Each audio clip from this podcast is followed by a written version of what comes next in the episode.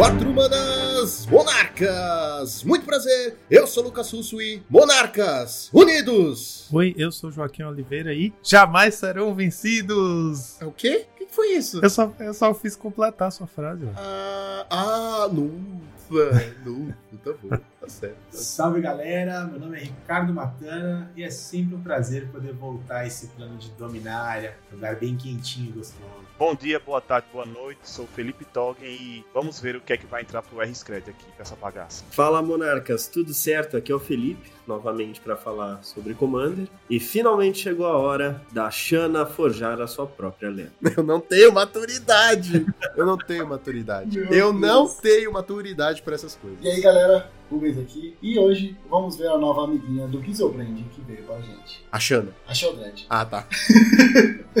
Muito boa noite, monarcas. Eu sou o Leandro, mais conhecido como Léo Magal. Eu não sabia de uma frase, eu não pensei numa frase, mas vamos ver se essa união vencerá ou se todos serão completados. É o quê? É porque os Endwalkers estão sendo completados agora, entendeu? Eles estão. Completados? É, é a tradução Firexia? do, do Firexia. Completed. Complete. Ah, eu tô muito por dentro mesmo. Ah, Alô do Wizards? Ó, Monogreen tá desandando. Quer dizer, Five Colors tá meio errado. Será que banimento? Tudo bem, galera? Aqui é o Henrique do Monarchs, como vocês obviamente já sabem. nossa. Modesto, modesto. Olá todo mundo, eu sou o Rick Longo. Eu- é um prazer estar aqui de volta mais uma vez, apesar de que hoje eu sou um fantasma, né? Porque meus companheiros de podcast não estão me vendo porque deu problema em minha câmera, mas estamos aqui, é o que importa. E é isso. Valeu pelo convite, galera. Cara, pensa assim, no podcast, no final, não faz diferença, porque todo Ah, mundo só vai te ouvir, cara. Honesto.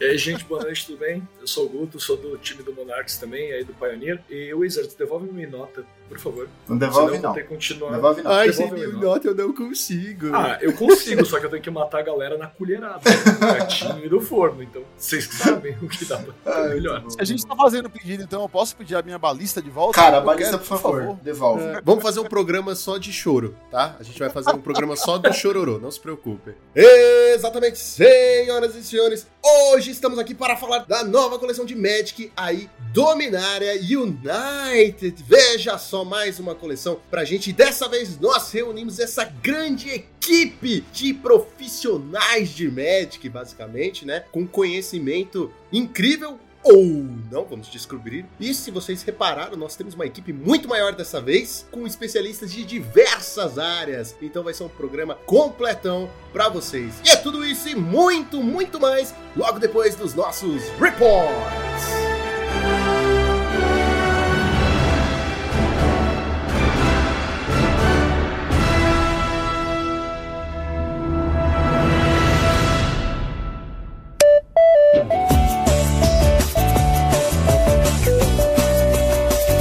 Bem, Bem, Joaquim, prepara- preparado para mais uma semana de pau. Ué, peraí, não era pra gente falar junto? Oxi, por quê? Dominária Unida, temos que falar unidos em comemoração. Nossa, meu Deus, por quê?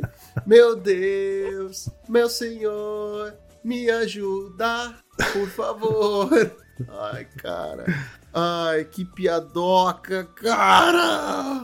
Mas antes, Joaquim, de nós falarmos juntos sobre o metagame, vamos falar da nossa querida patrocinadora, a X-Plays. Exatamente, a X-Plays, que é uma das melhores lojas do Brasil. Vocês já sabem, lá vocês vão encontrar os melhores produtos, sendo card games, board games, acessórios para os seus board games e para os seus card games, além de várias singles e diversos boosters de várias coleções aí, veja só. E galera, nós temos aqui um anúncio da X-Plays avisando que o pré-release ele vai ser adiado para o dia 9, 10 e 11, certo?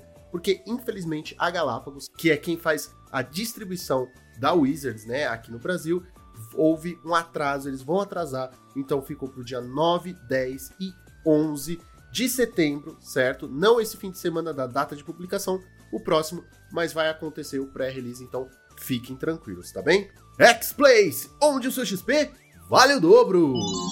E Joaquim, pro pessoal que não consegue ir na loja, não tem lojinha perto às vezes, ou ainda não tá se sentindo seguro para ir na lojinha, ou, ah, putz, eu não queria ir na loja e me apanhar, eu queria treinar um pouco. Se você tem o mall, você também tem acesso à nossa querida Cards Helm, Joaquim. Exatamente, não é só porque a pandemia acabou que os torneios free, o circuito de torneios free da Cards Helm acabou. Tem vários torneios ao longo da semana e como o Lucão tá falando, é uma ótima oportunidade de dar aquela treinada, aquela aquecida.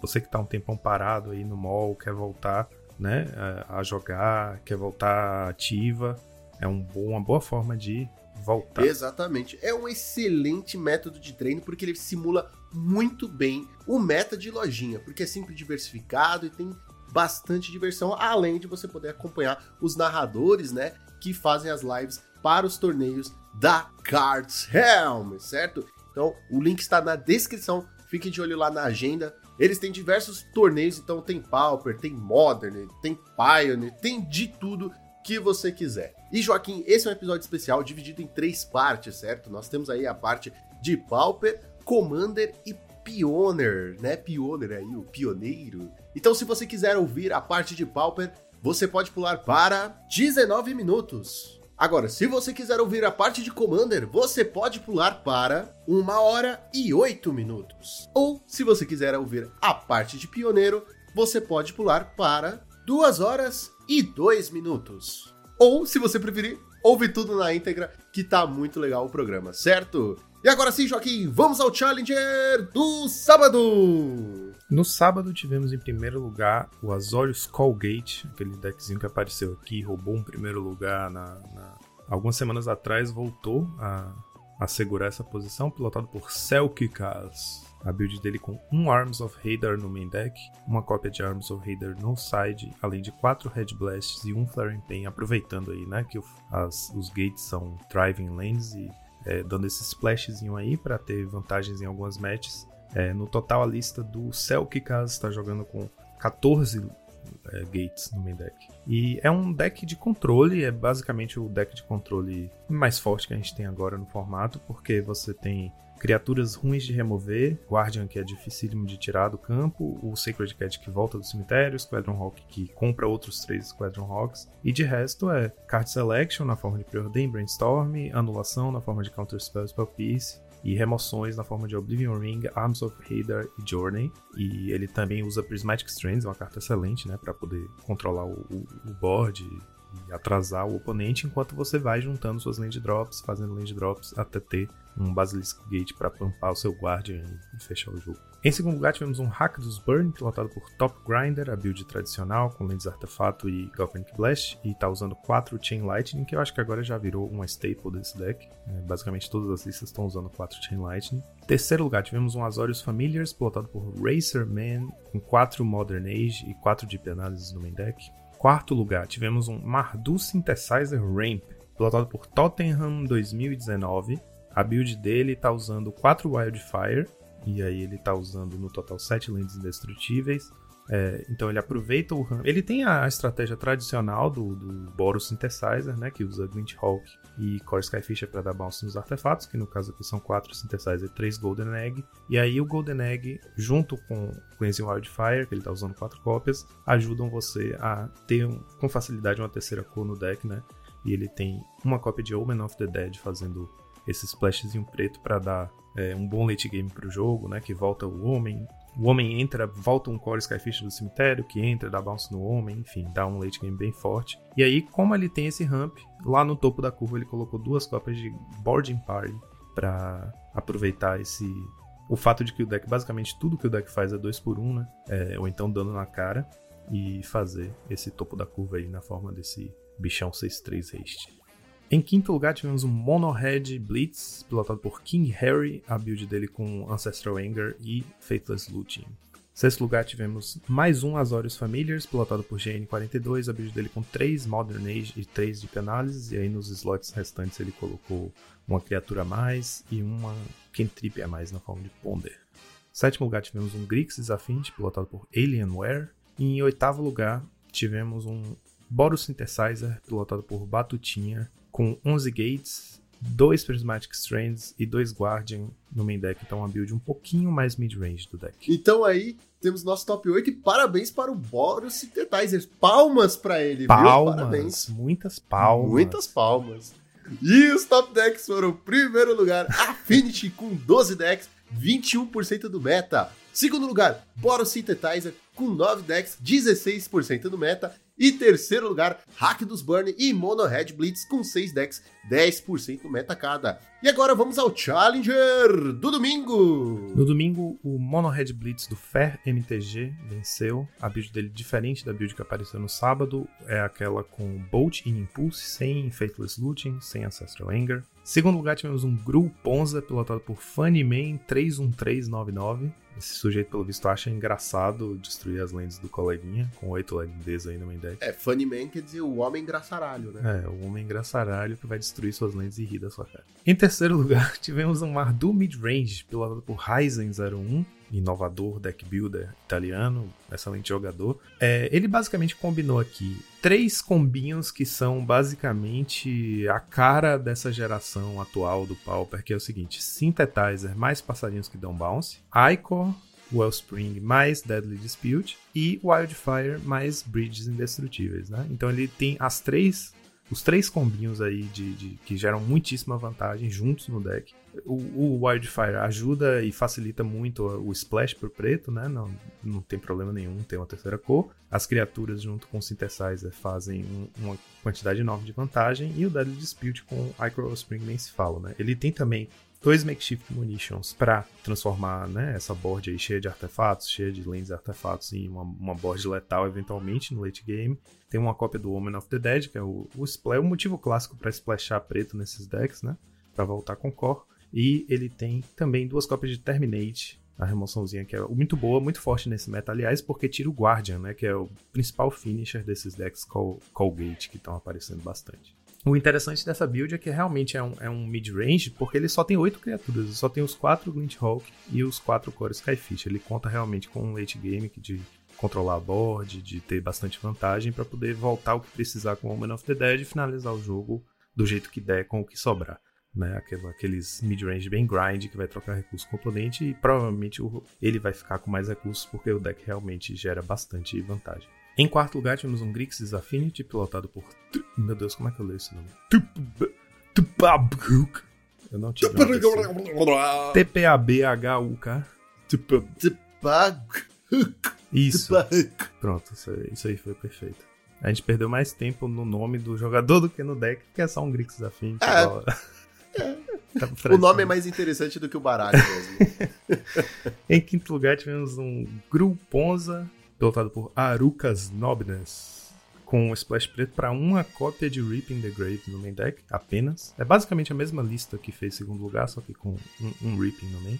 Em sexto lugar tivemos um Azorius Callgate, pilotado pelo Selkikas, que foi o campeão do sábado, a mesmíssima build que ele jogou no sábado.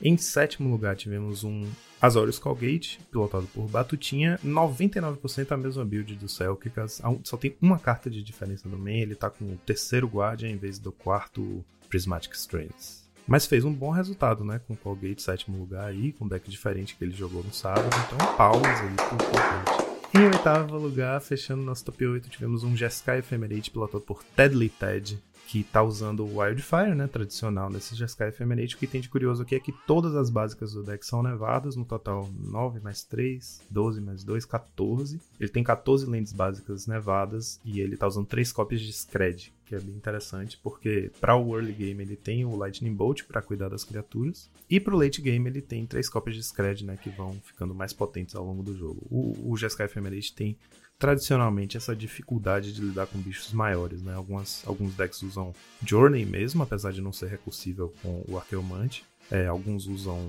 Flame Slash ou Galvanic Blast para pegar bichos de resistência até 4, mas em geral de resistência 5 para cima o deck tem problemas. Aí ou você vai no, na Tempo Play de fazer um Fire Ice e ficar virando, ou você loca com o Rinoceronte, né? Nesse caso aqui a build dele sem Rinoceronte tem o Scred para lidar com bichos maiores. Só deixar aqui registrado que fui eu que pensei primeiro nessa tech do Scred. Verdade, verdade. Muito antes de ser modinha, mas tudo bem. É, que pode parecer contraintuitivo, né? Já que você já vai ter que usar várias lentes artefatos, as pessoas vão e aí exageram nas lentes artefato, vão logo com 12.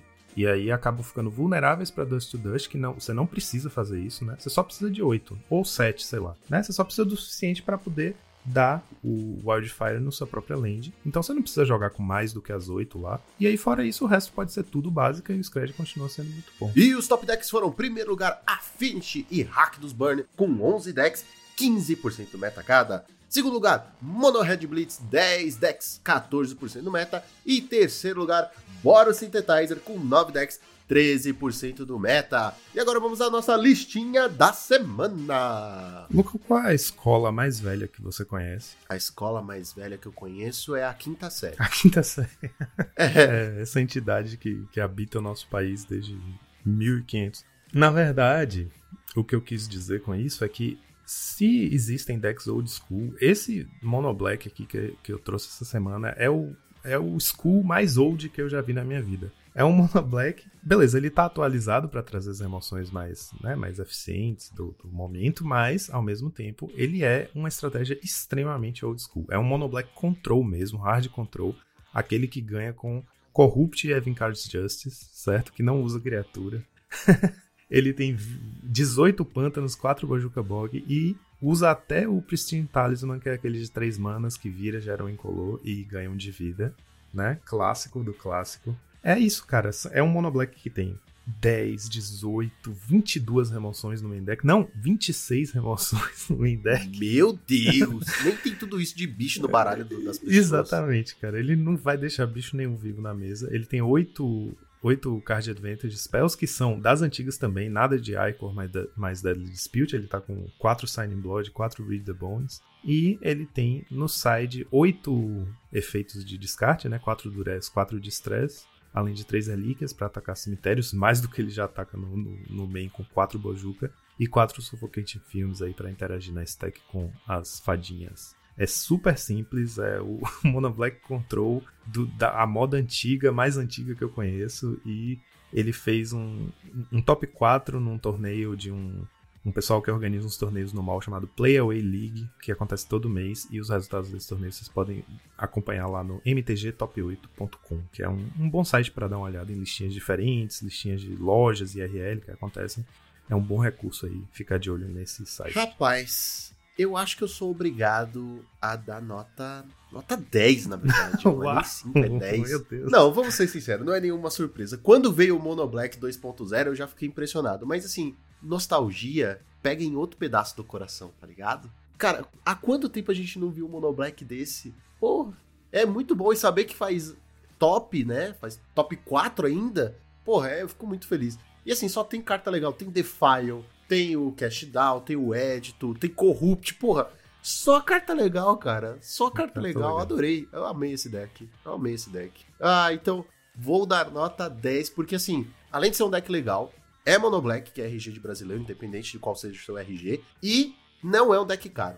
Talvez Edito. É, Edito é a carta mais Mas cara, não é um deck muito caro. É. é. mas não, mas assim, não é um caro absurdo, sabe? Sim, e com essa oh, quantidade Deus, de com essa quantidade de remoção, sinceramente, tudo bem que o edito, o 2x1 do edito de ter o flashback no late game é muito forte, mas tem tanta remoção, cara, que talvez você não precise desse flashback. E se o impedimento for é, financeiro, você pode trocar esse edito aí por um edito diabólico, ou até pelo veredito de Get, que já tá Exato, o... exato. Então, tipo, cara, deck maravilhoso, nota 10 pra ele. Beleza. E agora, Joaquim, depois desses reports maravilhosos, vamos para a nossa coleção.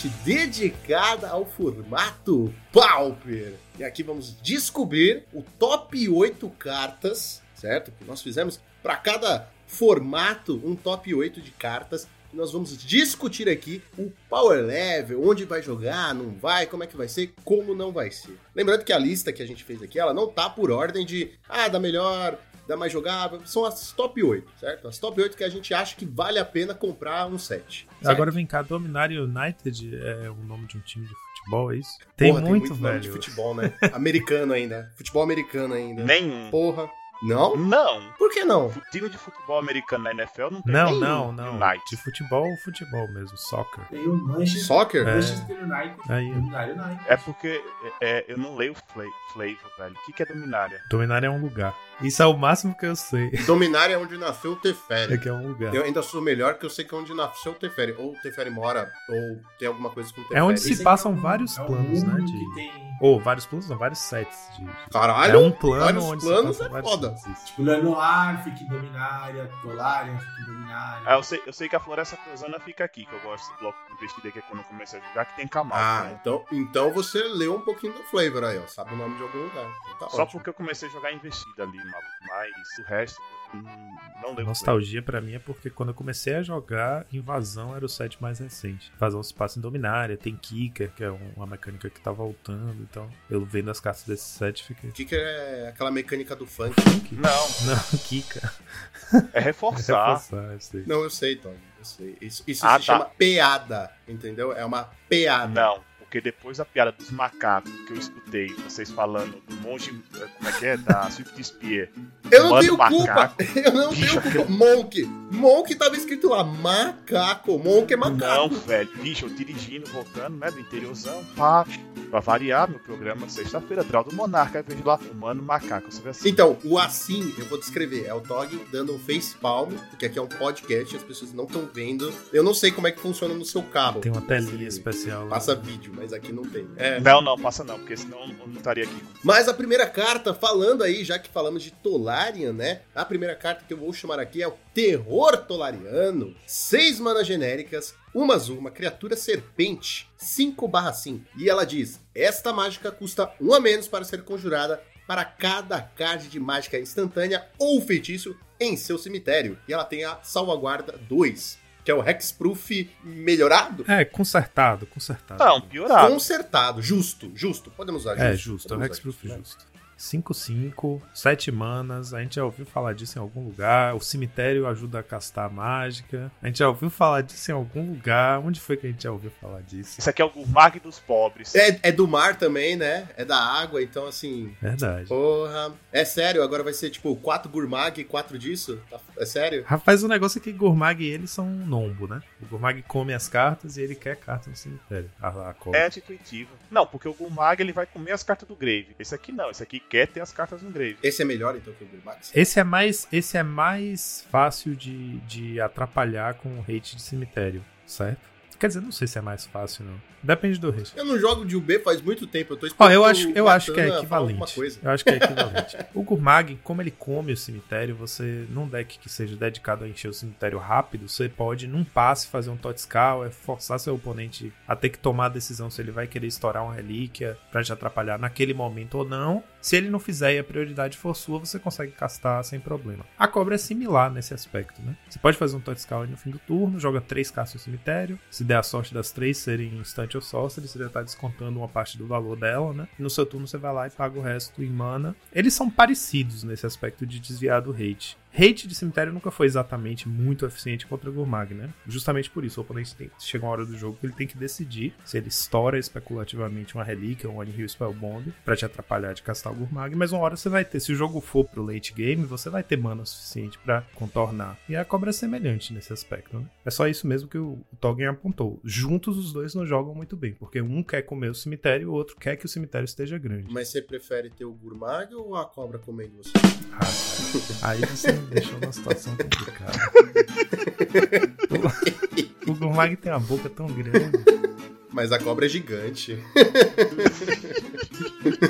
Acho que assim, a, a Tolarian Terror, né? Acho que ela tem potencial para ser a melhor carta da coleção. A gente já começou, acho que, chutando a porta aí na hora da gente revelar aqui os- as melhores cartas aqui da, de Dominar United. É, o ward dela eu acho que faz uma diferença grande quando a gente compara com outras cartas que têm poder semelhante. Porque bem ou mal incomoda, né? Aquele snuff out de custo zero, ele tem que agora ter duas manas. Crédito também não é só mais uma mana, tem que pagar três. Então eu acho que isso tem uma relevância pro poder dessa carta, pro potencial dela. É, comparando com o Gurmag, eu acho que a grande diferença, o Gurmag ele funciona muito bem com as Fat Lanes do Pauper, né? Com Ashberries, com Terramorph. Não é o caso aqui da, da Serpente, mas ela, ela tem um potencial de você conseguir fazer ela muito rápido. Se for uma lista voltada para ela, com top score, cartas nesse sentido. E eu acho que também ela lembra um pouco né, a Serpentina Curve. Ela é um tipo de deck ali, a gente, uma época teve ali um Zet, um R jogando ali para, para a Serpentina Curve. Eu acho que ela tem potencial de fazer um pouco desse papel. Pode surgir algum deck nessa combinação de cores, ou R ou B, que vai talvez utilizar ali quatro Augur of Bolas, ela, talvez Delver ou não, numa linha mais control. Então é uma carta que eu estou bem animado, inclusive acho que é a, a que eu estou mais animado da coleção como um todo. Eu acho que assim que sair a coleção vai ter muita gente testando ela. E olho para o campo. O campo, para mim, acho que é a pessoa que eu vejo super potencial de conseguir montar um deck bacana pra ela. Porque já tem o deck, o R vem a cobra, né? Aí você tem que colocar assim o ódiozinho da Venha cobra da China.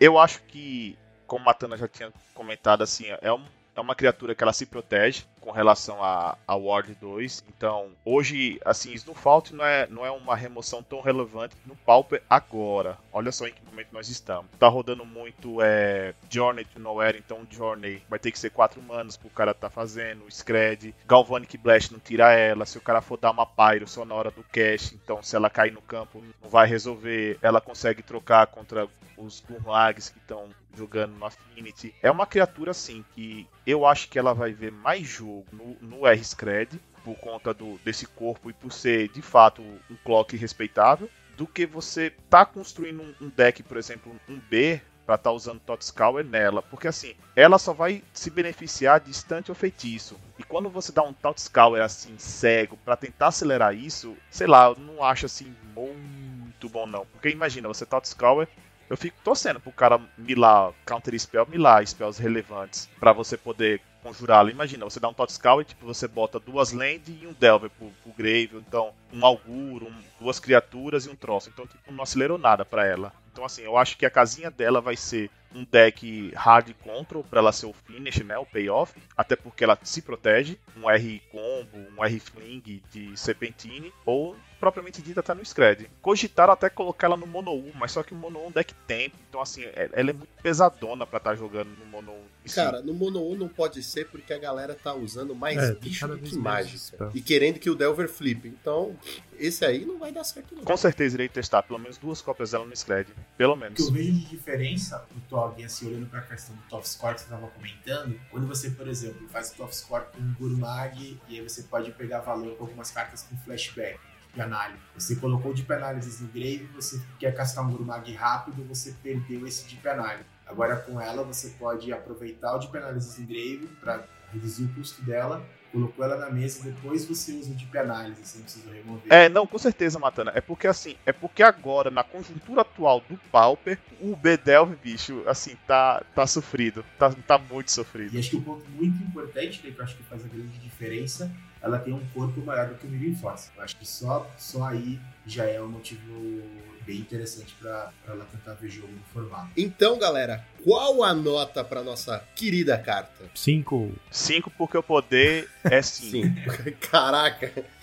Cinco. Eu vou de cinco porque para mim é a melhor carta da coleção pro formato. Então, pra mim é cinco. Ah, então foda-se, eu vou dar cinco também porque eu sou Maria vai com as outras pra caralho, tá ligado? Então é isso aí. É pra você dar sete. Dá sete? Por que sete? Porque, porque pra conjurar ela é sete. Ah, tá bom. Ok. Então temos nota 5 para nossa querida carta aí. Vamos para a próxima carta que é a Sentinela da Barreira de Escudos. Quatro genéricas, uma criatura artefato golem, 1/3, tem defensor. Quando a Sentinela da Barreira de Escudos entra no campo de batalha, você pode procurar em seu Grimório um card de criatura com Defender, né? Com defensor, revelá-lo, colocar na sua mão e depois embaralhar.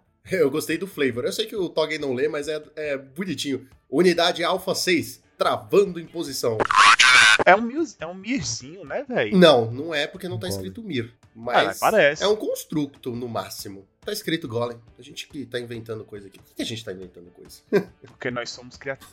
É verdade. Pessoalmente, acho que aqui eu fiquei muito na dúvida quando selecionaram essa carta, onde ela jogaria. Eu ia falar no deck de barreiras, mas eu não vejo o deck de barreiras há muito tempo, há mais tempo do que eu não vejo o Tron. viu? É porque o field tá extremamente, assim, tá muito rápido, velho. Tá muito rápido o field. Então, assim, você, você vê o W, Calgate jogando, que só a Goto Serena. Você tem o, o Boros Gate também jogando, os Hot Dogs jogando, você tem os Affinity jogando. Então, assim, por barreiras, até ele começar a estabelecer e começar a combar, ele vai fazer isso lá pro turno 6, estourado 6, assim, eu acho que ele comba com certa consistência no 6, assim, para finalizar o jogo. E tá muito rápido, assim, então barreiras ele não tá conseguindo evoluir o game dele para esse speed game. Mas eu acho essa carta interessante por se, por se tratar de um tutor. Nós temos no, forma, no formato em que nós temos alguns tutores e esse um tutor bem interessante, porque ele pode puxar peças-chave do combos do Walls.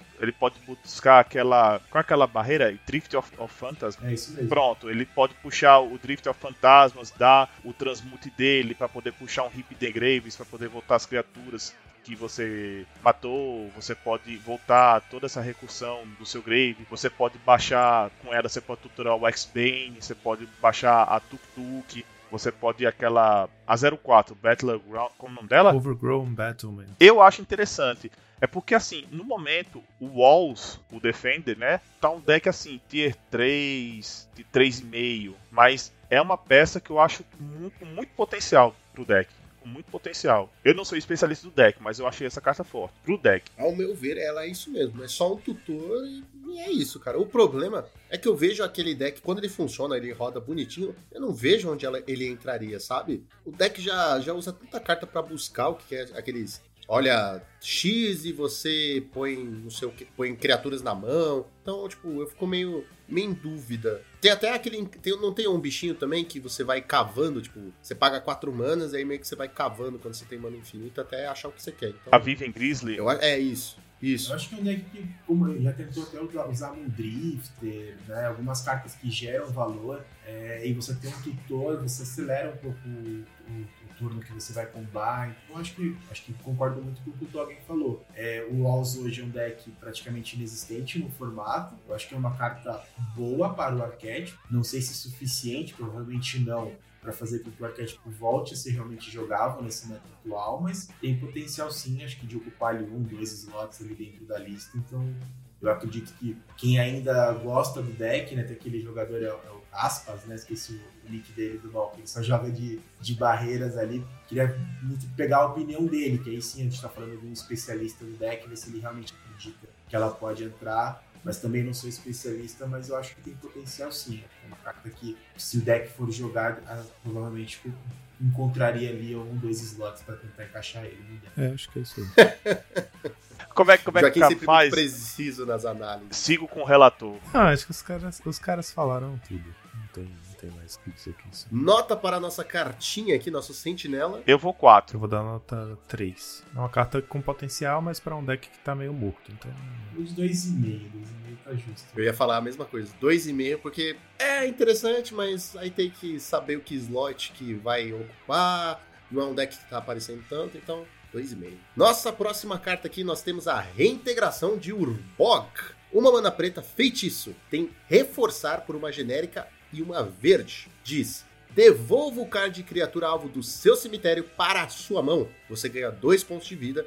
Se essa mágica foi reforçada, devolva outro card de permanente alvo do seu cemitério para a sua mão. Pra ela ser melhor, só se ela fosse instantânea. Já falo, falo mesmo. Cara, eu achei do caralho essa carta, tá ligado? Eu não vejo defeito, fora o instantânea, só que ela é feitiço, né? No caso, ela é feitiço. Mas eu achei uma carta muito, muito legal, muito boa. Acho que o defeito dela, ela tá na cor preta e verde, né? Que são duas cores que é difícil a gente ver juntas no Pauper, né? Funcionando. Mano, se ela fosse branca, se ela fosse preta e branca, eu acho que ia ser o creme de la creme, sabe? É, Matana tá rindo, porque ele pegou uma liga jogando um DGzinho, água de salsicha. Isso com certeza vai jogar ali, porra. Aquele deck é maravilhoso, O Matana. deck das aranhas. É, porra. Mas essa carta é. Eu achei incrível. Eu achei incrível. Ela, tipo, literalmente você não perde nada com ela, tá ligado? Você tá no preto e não tá perdendo nada. Você tá ganhando dois de vida e voltando dois bichos. É isso. Só GGs. Não, brincadeiras à parte, assim, eu olho pra essa carta assim, acho que o deck pra mim que faz mais sentido com ela é o Tortura de Exist. Também é um deck olhando Raw Walls, né, que Tire 4, 5 do formato, etc. E acho que o grande diferencial, porque a gente tem N cartas no formato até com custos semelhantes, sem precisar de duas cores, conseguem voltar ali dois bichos, né, alguns decks de zumbi, né, enfim, que a gente tem essa habilidade, mas acho que o grande diferencial dela é que chama atenção é a, é a habilidade quando ela é quicada, porque ela devolve o target permanente. Né? Isso é uma diferença grande, então imagina que seu oponente destruiu o seu tortura e você consegue voltar ele para sua mão. Então acho que essa é a grande diferença quando você compara com, com as outras cartas que a gente já viu no formato, mas que olha somente para criaturas.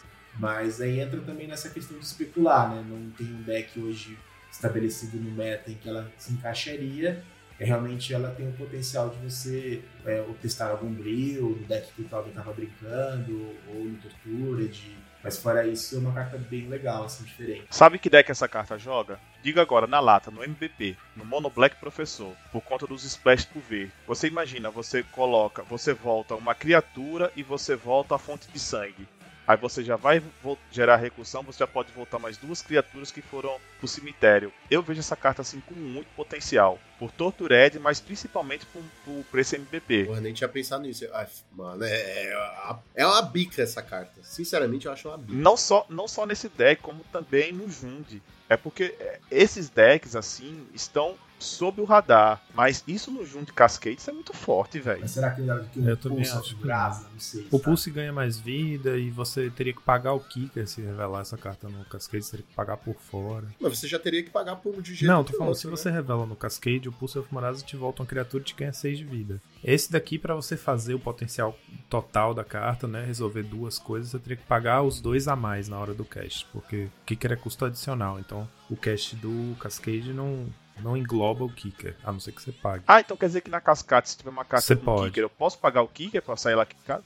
Ai, que massa. Judge. Eu não sabia, disso não, mano. Ah, mas mesmo assim eu acho uma carta tão forte, tão boa, cara. Tipo, ela não tem nem cara de ser comum, tá ligado? De tão legal Eu acho que boa ela tem é. potencial, mas eu acho que o- a questão dela é que ela briga com algumas outras staples que fazem efeitos similares é, nas duas cores. Então, tipo assim, num deck em que você pagaria as três manas pra voltar as duas coisas pra sua mão, ela briga com a vida a mais e a velocidade instantânea do Pulse of Morasa. E num deck preto, você vai estar brigando com a eficiência de um Rip in the Graves ou até mesmo de um de uma Blood Fountain, né? Como Tolkien falou, no, dá até pra você imaginar ela jogando junto com Blood Fountain, dá pra voltar a próprio Blood Fountain pra ter mais execução ainda, mas aí é a questão do slot, né? Tipo, você vai dar preferência provavelmente ao, ao Blood Fountain e ela seria uma, um backup do Blood Fountain. Então eu, eu fico achando uma carta interessante, realmente uma carta poderosa, especialmente pela possibilidade de te dar um, um card advantage, né? Voltar duas coisas do cemitério, mas eu acho que vai ser difícil achar o slot pra ela por conta dessa, dessa competição acirrada que ela já tem nas Eu, cores. eu quero dar a nota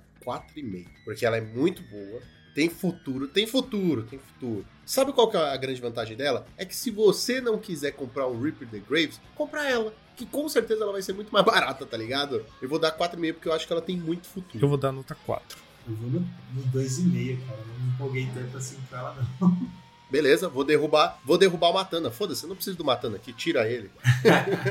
pô, é muito fácil gostar e dar 5 pro azul. Agora eu quero ver dar 5 pra essa carta, pô. 4,5. Eu acho que essa carta assim tem muito potencial e quando fizerem alguma extravagância com ela, vão fazer. É porque, por exemplo, até mesmo o Cycling Storm, pô. É porque o Cycling Storm é um deck tão fechadinho, mas sabe, tem tanto deck assim que dá pra achar uma casinha pra ela assim, dá pra, dá pra buildar, sabe? Isso aí é missão para pro professor montar alguma groselha com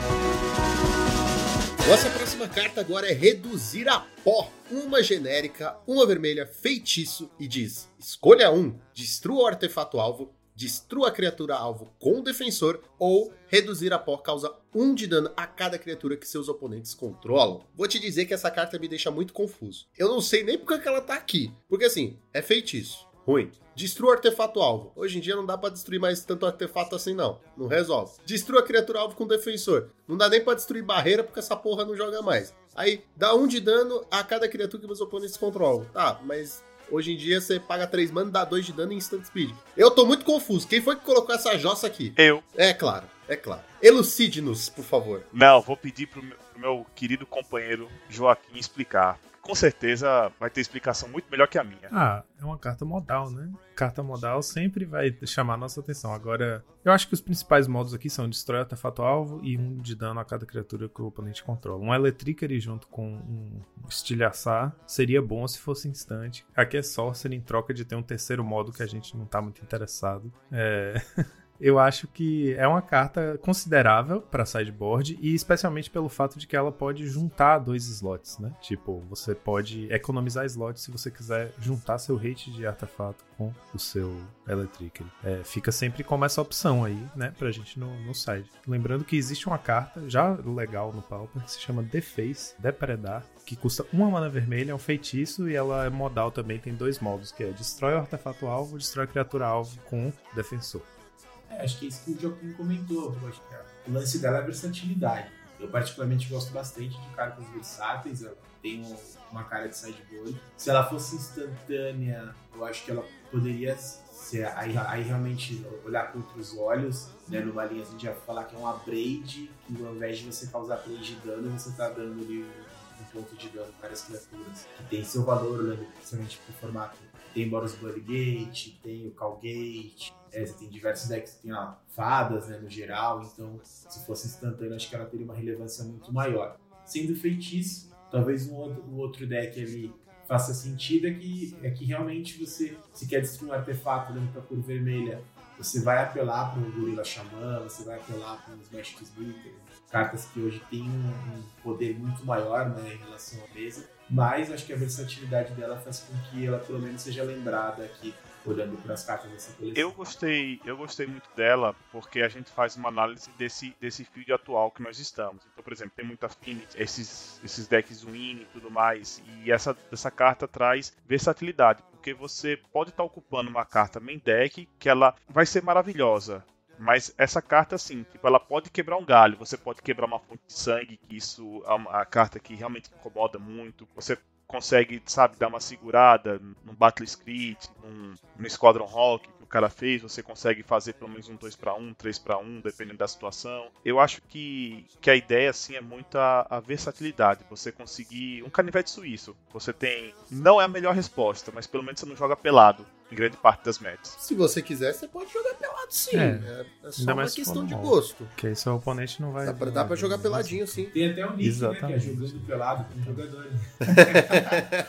maravilhoso. Cara, eu vou te dizer que é uma carta que não me apetece, não me interessa muito, acho ela muito caída, pra ser bem sincero. Eu vou dar nota 2,5 e o meio é porque eu tô sendo muito legal. Eu vou dar nota 3. Eu vou de, eu vou de 3 também, pra vocês não falarem que eu tô muito amargo hoje. 3 tá. 3 tá bom. 3,5. Nossa próxima carta é o es- espreita... espreitador de Lana War. Ah, tá. é Desculpa, um elfo. foi mal. Ah, uma verde, criatura elf, guerreiro. Nossa, veio aqui um negócio na garganta e voltou. E ele é 1 barra 1. Toda vez que outra criatura entra no campo de batalha, sob o seu controle, a espreitadora de Llanowar recebe mais um, mais zero até o final do turno. É óbvio, é óbvio que vai jogar no deck de elfos. Será? É claro, porque, né, barata só joga no deck de barata. Eu né? não acho, não. Eu não acho. Não. Eu não acho que essa Qual carta. será o deck? Cara, Qual porque. que é o deck? Eu sei. Ah, Diga, matando essa. É, é, sabe? Essa cartinha aí é o famoso o Founder Street Denies em verde, né? Que é uma carta que a gente já tá acostumado a ver no Red Deck Wins. E qual que é o Green Deck Wins que o formato tem? É o Stone. Então é uma carta que ela pode vir muito quando você olha pro Burn Trip Shaman.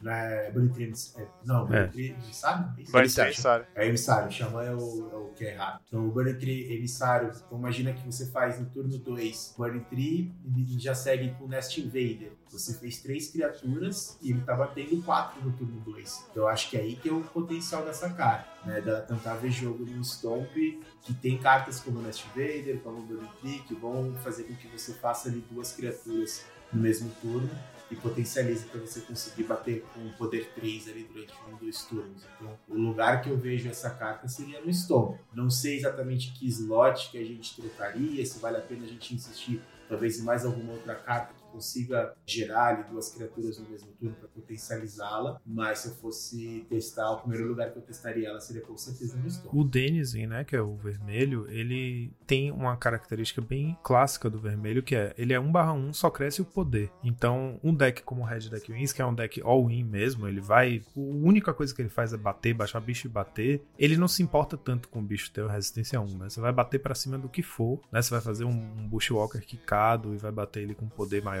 junto com um monte de outras criaturas, baixar várias criaturas de vez. Que o Stomp é um pouco diferente disso, no sentido de que o equilíbrio dele entre mágicas e, e criaturas é um pouco diferente do RDW, né? Ele tem mais mágicas de suporte, tipo a patada, justamente mágicas que permitem com que seus bichos batam pra cima de bichos maiores. Você tem o rancor que vai dar atropelar, que combina com esse bichinho, aliás. Você tem a patada, né, que vai ajudar seus bichos a, pa- a passarem. Você tem as formas de salvar seu bicho, as mágicas de proteção, que acabam deixando o deck, um, acho que um pouco menos favorável para a espreitadora, pelo fato de que ele tem um pouco menos de criatura, ele tem um pouco menos dessa. Logo no começo do jogo, beleza, o objetivo é baixar o máximo de criatura possível, encher a board, fazer as emissaries e tal. O fato dele não crescer a resistência no Stomp, eu acho que faz mais diferença pro deck, sabe? Um bicho que só cresce o poder e vai ter que bater com a bunda 1 pra cima de outros bichos. É, para o Stomp, eu acho que machuca mais do que um RDW que tem uma vibe meio Zé doidão mesmo, vai bater pra cima do que for. E os bichos já tem todos bunda 1 mesmo, então.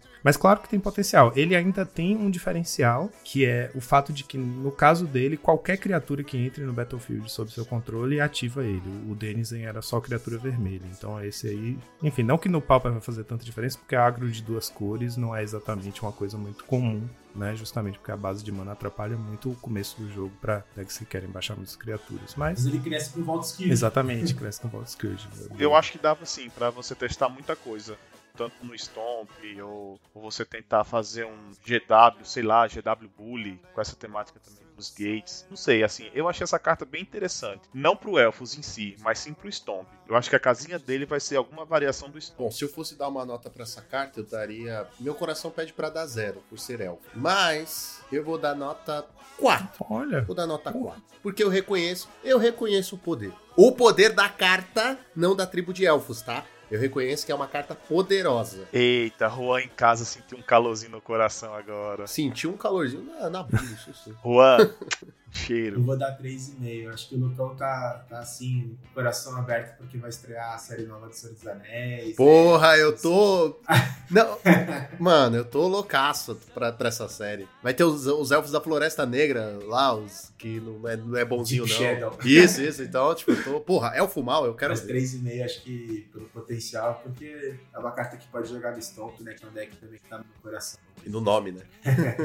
Eu acho que é 3,5 também. É uma, é uma carta com potencial. É, eu vou concordar. 3,5. Ah, eu quero mudar minha nota, vou dar 3,5 então. Só pra não parecer Não. que eu gosto de elfo. Não, não, não, Você não, eu quero mudar, eu vou demais. mudar. Você deu 4. Não, não dei 4 de jeito não. Você Não, não, não, não, não. deu 4 Não. e a su- está gravado. Mas eu posso regravar? Quem Não, edita mas- sou eu. Ó, ó, Ai, safado. Você deu 4. Nossa próxima carta é a Falange Argiviniana. Meu Deus. Meu Deus. Cinco manas genéricas, uma branca, criatura humano cor soldado, 4-4 e diz: Esta mágica custa uma menos para ser conjurada para cada criatura que você controla. E ela tem vigilância. Vai jogar no deck ditadinho, já tô vendo. Soul Sister? É isso. Soul Sister, com certeza. Tem cara, tem cheiro de Soul Sisters. Porra, porque assim, a primeira coisa que eu imagino é Onde você vai fazer um monte de bicho inútil e eles vão ser relevantes em algum momento? Soul Sisters. Pronto, você faz cinco bichos inúteis e casta um bicho 4-4 vigilância por uma Eu acho que o mana. deck ideal pra essa carta seria um White Win com muito drop 1. Porque aí você consegue, com alguma consistência, fazer turno 1, drop 1, Soul Sisters. turno 2, 2 drop 1. Aí no seu turno 3, você faz a sua terceira lente, tem três bichinhos e baixa esse bicho pagando 3 manas. Um um 4-4 vigilância por 3 manas tá bem razoável. Mas fora isso, eu acho que vai ficando menos impressionante. Você descreveu de Soul Sister. Pode ser, pode Você ser Soul Soul Sister. Sister, é isso. Você faz um, um velho, Mas no é turno óbvio, um, é- faz duas Soul Sisters no turno 2, faz esse cara no turno 3. Exato. Então, tipo, é, é isso, cara. É Soul Sister que ela vai jogar. Eu não acho que joga no Soul Sisters. Eu acho que joga também naquele deck no, no Mono White sem ser o Soul Sisters, saca? O White, Não, Mono White conheço Bully. Soul Sister. Isso, Mono White, Bully. Porque é uma criatura, se você parar pra pensar assim, 4-4 com vigilância é muito bom, pô. Sim, é a carta do caramba. Por um. Vamos lá, por pelo menos duas manas é muito boa. É isso, ela custa 6. Então, se você tem três bichos na mesa, ela vai custar 3. Eu acho 3 um custo razoável pra ela. Acima de 3, ela já começa a ficar meio embolada. 4 manas. Beleza, 4 manas, 4, 4 vigilância é ok. Mas pra ela ser impressionante, pra ela ser fortuna, é bom ela bater na mesa no turno 3 por aí. Mas é porque tem tanta criaturazinha, sabe? Por exemplo, o, aquele gato. Qual o, O velho, Lunarca? o qual é o velho? Lunar- veterano lunar. O velho, o velho do Bingo. Tem o velho, a velha, É, tem, tem, um o monte velho, de tem a velha, tem o gato. White. O gato que é o bicho de estimação. Dá pra jogar no Mono White, Mono White geriátrico. Exato. Dá pra jogar. Eu, eu, eu, quando bati o olho nessa carta, eu pensei muito nesse deck, sabe? Porque falta um bichão, sabe? Eu sei que a ideia do deck é flodar o board e que o deck faz muito isso, mas só que de vez em quando, sabe, falta um, um pescador parrudo, falta um, um bichão parrudão aí. E eu acho que esse bicho pode ser a, a saída. É, eu acho que ele, ele, ele, é legal porque você consegue botar um corpo grande num deck que normalmente as pessoas vão vir com mass removals, né? Então vai vir com Canonade, com Electric, ele... e aí é uma forma de você conseguir ter uma criatura, né? manter uma criatura em jogo, mesmo se você toma uma porrada dessa ali, o próprio Crack Clan pra ele que ter quatro permanentes ali pra sacrificar, então ele pode ser um- até um side interessante se eu for jogar contra um deck que tenha muita mais removal nesse sentido. Mas ele tem essa desvantagem que para ele conseguir ser definitivamente bom, como eu já estava comentando, você conseguir castar ele com, com custo 3 ou custo 2, você já vai estar com muita criatura em jogo, na teoria você já está já à frente na partida, né? Você já está com a sua board cheia de criaturinhas, de certa forma você já está de certa forma bem no jogo. Ele é um- não é um top deck bom no late game, né? Castar ele, sei lá, por 5, 6 manas. Então ele tem um prós e contras aí que não sei até que ponto vai compensar jogar com ele. Mas é mais uma carta legal. Essa carta me lembrou muito aquela Quimera, que quando ela foi spoilada, a Quimera custava 3 manas e duas brancas, né? 3 Tava pensando WW, nisso. 3 3 voar, e ela tem o desconto da mana dela tem a ver com sua devoção ao branco. Então, primeiro, o custo dela, é- a redução de custo dela é mais fácil de atingir, porque você pode ter um bicho com dupla mana branca, né, na mesa, e outro bicho branco, pronto, já, já descontou os três. É, você pode, você pode contar com as auras, né, que tem custo também, que ajudam na devoção, e ela voa. Eu lembro que quando essa quimera apareceu, ela me convenceu muito mais, sabe? Ela me empolgou muito mais enquanto um bichão pra entrar no White Ruine, que vai ser um payoff pra você ter vários permanentes em jogo. Esse aqui me convence um pouco menos, mas continuo achando, concordo com o Toggen, isso que ele falou, de, de faltar um bichão, assim, nesses decks que a estratégia é encher a board de bichinho. Às vezes ter um bichão pra, né, pra meio que fazer a cereja no bolo ali da ofensiva é, é bom, pode ser bom pro deck. Sabe por que essa carta ela, ela me chama mais atenção do que a Daybreak Mera? Flavor. Porque. Que flavor? Não, o nome da carta, porra. Não, porque essa carta, se você faz um Battle Script, se você tem os tokens do do velho do bingo, se você tem um token do gato, Sim, conta. ela, ela funciona Sim, melhor com conta cada to- criatura. Com, com token. Com token? Token. A mistura de quê?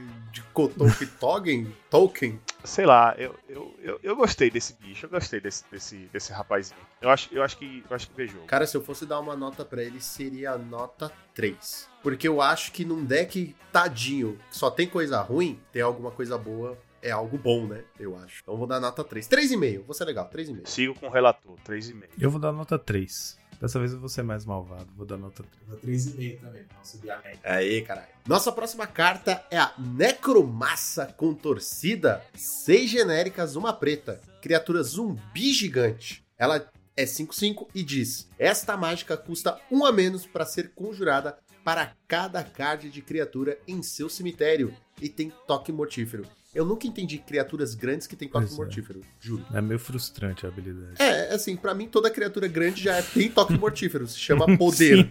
Mas tudo É, bem. um, um menace, uma É que é coisa bizarro, assim seria muito né? melhor, né? Tipo um bicho que tenha uma certa evasão. Hum, mas aí você É, quer demais, né? Um Menace pra um bicho 5-5, caralho. Não, mas Bem, bicho, um bicho 5-5, que erro de, de design da porra, velho. É a mesma coisa você botar um bicho 1 com É, atropelar. exatamente.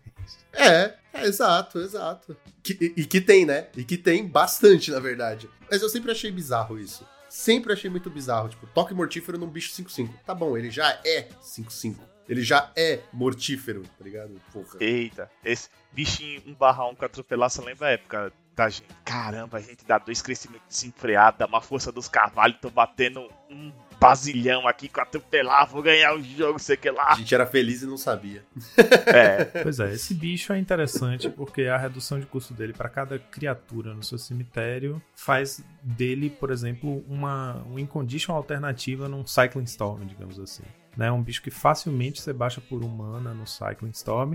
Mas eu acho que o deck, sinceramente, não tá muito interessado nesse tipo de coisa. Quem joga com o deck é a mentalidade full combo mesmo. É muito difícil a pessoa jogar com um plano alternativo de side, né? Normalmente você vai jogar com os, os hates pros hates, né? Jogar em torno dos hates, ou em torno das anulações, em torno das, das respostas do seu oponente. E a mentalidade é full storm mesmo, mas ele entra aí como uma opção.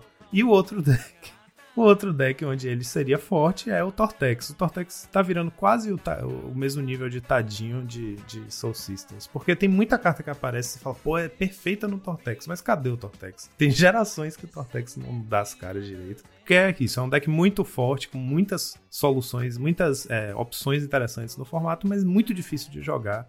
Consome muito tempo, então é um deck que as pessoas. Tem aquelas pessoas que tem ele como pet deck, né? Vão pilotar sempre, mas, enfim, ele, ele pode ser um. Você pode jogar com uma cópia dele no main deck do Tortex, pra colocar ele como um bichão ali, né? Que vai entrar por um mana quase sempre, mas até o Tortex já não precisa mais também dessas coisas. Ele tem hoje em dia os Kitchen Imp que entram com ímpeto e voam, né? Ele tem outras formas de ser mais agressivo. Então, isso é uma carta com. Eu acho que do ciclo, né? A gente, é a terceira desse ciclo que a gente tá vendo, que tem redução de custo. O terror claramente é mais forte, a, a serpente lá. Eu acho que esse bicho aqui chega perto, assim. É, é interessante. É um, é- na cor que ele tá, é fácil pensar em estratégias que você consiga encher seu cemitério de criaturas, mas é isso, é um 5-5. Um, um 7 mana 5-5 com Death Touch a gente já tem, né? Que é o Gurmag.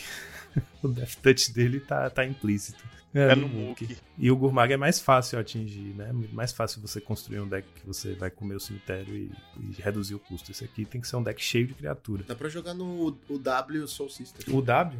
BW. Na BW, isso. Oh, eu sou idiota. Dá pra jogar num BW Soul Sisters, cara. Porque aí quando você tomar uma canhonada, você faz esse bicho. Uhum. Aí ele vira um pouco menos tadinho. Ele vira um coitadinho.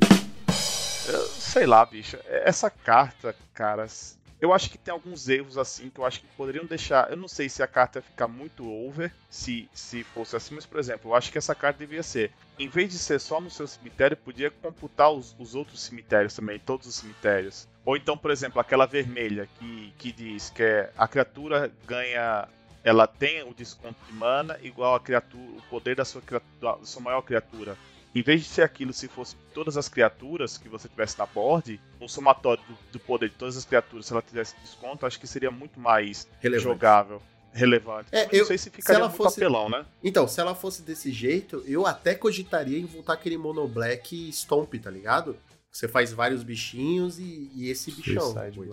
Acho que até faria sentido. É, o Suicide Black. Eu adoro esse deck. É, tem um, aquele Mono Black Zombies também que chegou a jogar uma época, uma listinha até que usava alguns Gurmags. Então, de repente, poderia fazer esse papel do Gurmag, e, novamente com a diferença que você não precisa tirar as cartas do Grave para poder castar ele. Então, você pode fazer ele e depois usar lá um Anurf, lá, aquelas outras cartas que vão interagir com o cemitério. Né? E que nem o Joaquim comentou, ele tem um potencial, assim, o melhor deck assim, que vai conseguir fludar o Grave rapidamente é o Cycling Bomb. Né? Numa época o pessoal tava usando algumas interações como aquele Exhume, né? Com aquela, aquelas cobras lá também que volta, né? Do Grave. Então ele poderia fazer esse papel desse kill alternativo, mas não sei até que ponto isso ainda acaba sendo relevante, ou se não vale a pena apostar no all-in na, na parte do combo mesmo. Mas é uma carta legal, acho que é interessante. Talvez não jogue agora nesse começo de formato aí, mas eu acho que pode ter potencial mais pra frente. Eu acho ela cansada. Das cartas que a gente viu assim, sei lá, eu acho que foi a mais cansada. Porque entre ela, porque assim, naquele combo Desumar, entre ela aquela aquela jiboia lá que tem Hexproof, Stripped River, River Winder, como é que é o nome daquela carta? É, é, é muito mais forte, velho. E, e, ali já tem o, Death Touch no braço mesmo. É, é, achei cansadinha essa carta. É, é, ah, ó, do ciclo, ela e a vermelha são as mais cansadas. Não, a verde Não, é a verde. todas. A verde é exausta. Puta que. É mesmo, velho.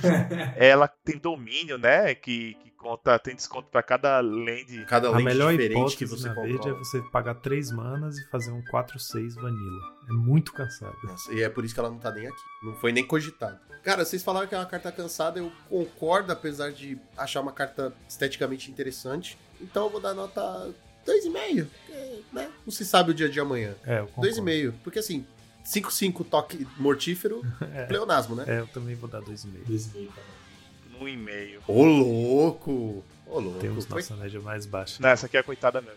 Ah, então vai jogar no Soul Sister, beleza. Nossa última carta, né, do nosso top 8 aí é a Gruta dos Cristais. É um terreno e diz: quando Gruta dos Cristais entra no campo de batalha, você usa Vidência 1. Você vira, adiciona mana incolor ou ela filtra uma cor, né? Então é uma, vira, adiciona uma mana de qualquer cor. Eu acho que é a primeira vez que a gente vê um tipo de carta assim que é filtro, né? Filtro de mana e que não entra deitado. E que tem um efeito, Isso, né? Um é. efeito relevante, de certa forma. De certa forma, até certo ponto, é relevante você dar Sim, Scry 1. sim. Pena que ela chegou um pouco Chegou um atrasada. pouco atrasado, exatamente. a casa dela seria o, o Fogtron, né? Cinco cores. É isso. Scry 1, quando entra no campo de batalha, é muito bom. Porque essa carta é uma carta que, em geral, vai ser boa pra fazer o mana fixing mais tarde no jogo, né? E o fato dela entrar em pé e entrar fazendo Scry torna ela útil no early game também. Então, tipo, é uma carta. Ela, ela meio que faz esses dois papéis. Eu acho muito, muito interessante. Mas é, não consigo imaginar uma casa pra ela com o Tron estando tão ausente do meta. Não, mas não só isso, Joaquim. Sabe o que eu acho? Eu acho que com a chegada da gente ter os gates, é muito melhor, tá ligado? Ah, mas o gate entra virado. Beleza, entra virado. Mas o que entra em pé vai pumpar os seus bichos e o outro vai te fazer tesouro, cara. Tá ligado? E ela tem três habilidades que você pode usar o tempo todo. Três habilidades não, né? Mas gera mana de qualquer cor, filtra cor, faz mana colorida, né? Faz tesouro. Então, assim, é muito melhor. Muito melhor. Porque essa você tem que ficar dando flicker, tem que ficar, né? Aquela punheta que o Tron adora, não sei o quê, enrolando e, tipo, pra dar Scry 1. É, acho que ela compete muito com o Cave of Temptation, né? Que tem um efeito muito parecido, né? Entra em pé, adiciona incolor, paga uma pra adicionar mana de qualquer cor.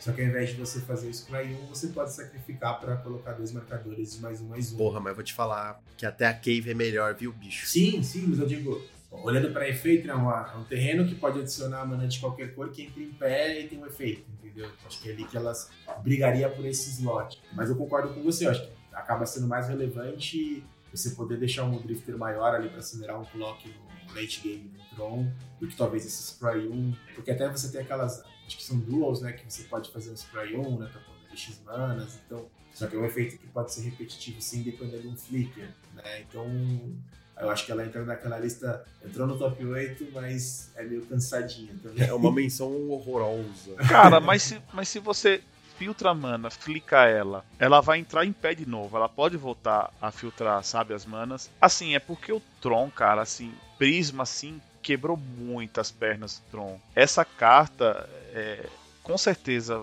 vão testar, vão tentar buildar alguma coisa em volta de tentar fazer o, o Fogtron rodar. Eu, eu acho assim que, que essa carta pode ser um começo, porque tava o pessoal testando aqueles Zet Signet, é, Não, Simic- larga de mão essa porra, gente. Esquece. Não funciona. Os cinetes. Você tá perdendo É, não. slot. Nossa, que nojo. Mas é, foi uma alternativa que, fizeram. Tentaram até usar aquele Mana Silix, né? Que é um artefato, mana e filtra. Não, tinha lente prismática. Lente prismática lá, né? Que, que faz a mesma coisa que o Prisma, só que não compra carta. Não compra carta, isso. Mas eu, eu acho assim que essa land pode ser, pode ser um começo, sabe? Você ficar flicando, dando scry, fazendo alguma coisa assim e tudo mais. Eu sei, é cansada, é cansada, mas é um começo. Eu, eu dou eu dou três pra essa carta. Eu acho até interessante também, o, o Joaquim, naqueles. Pode até jogar naqueles. no Zul. Será? É porque o Zu se importa com. O Zu se importa com os tipos de land, né? E ela não tem tipo. Ah, é. Sim, a gente tem que colocar menção honrosa, né? Também tem. Chegaram algumas duais. Ah, é, não, gente peraí, pode- peraí. Tá bom, vamos falar, a gente fala rapidinho dessas duas. Mas eu vou te falar uma parada. A Wizards tem um time desgraçado, que ela não sabe soltar na ordem correta as coisas. Por quê? Lança land dual nevada. Aí vai e lança land Sem dual sem neve. Porra, eu vou usar a nevada que foda-se, pelo menos é melhor. Ela tem um plus ali, se eu quiser usar Scred, eu não preciso comprar tudo de novo. Negativo. O cara da Thermocast e você não deixa o cara É, ganhar pra um quem PV. não se importa, pra, pra o deck que não se importa, tecnicamente, pra ter uma micro vantagem, é melhor você usar as lands que não são nevadas. Bem que você falou aí. Micro. Velho, mas é, Micro. sabe, Sabe qual é como essas lentes- Se um dia eu estiver jogando de UB Fadas e o meu Ice Tunnel for destruído por um Thermocast e no fim do jogo o meu oponente ganhar de mim com um ponto de vida, eu vou pensar, caralho, podia estar usando a outra do Porra, mas esse universo paralelo do Doutor Estranho, mano, tomando É uma, do Joaquim uma, Bizarro. uma opção entre 11 milhões, não sei quantos, como é. Não, pô, É, mais 3 1%. milhões. Mais Não, 1% mas, é pô. 1%, É, porra. tá Mesmo certo, tá assim, certo. cara, eu acho essas artes muito mais bonitas do que as nevadas, vou te falar. Mas assim, direito. eu só usaria. Isso não é uma coisa legal pra se falar durante a gravação do episódio, né? A gente tem que fingir que, né? Tá, tá antenado, Ah, mas tudo bem. Mas o que eu tô falando assim. Então, mas sabe como seria bom se elas fossem cycling, pelo menos?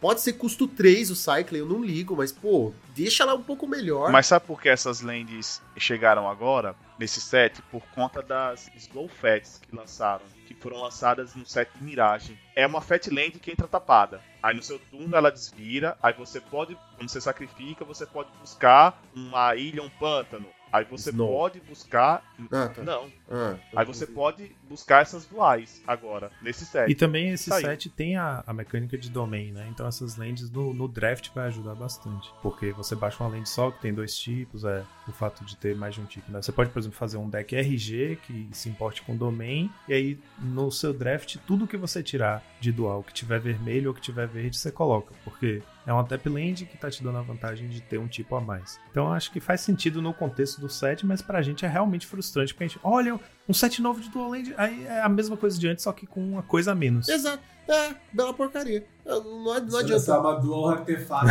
é discutível, né? É, é, é. Olha só. Veio o dual artefato, aí veio o dual nevada, aí veio essas. Qual que é a próxima? Ah, gente, a gente fez um terreno planície. Uou, que legal.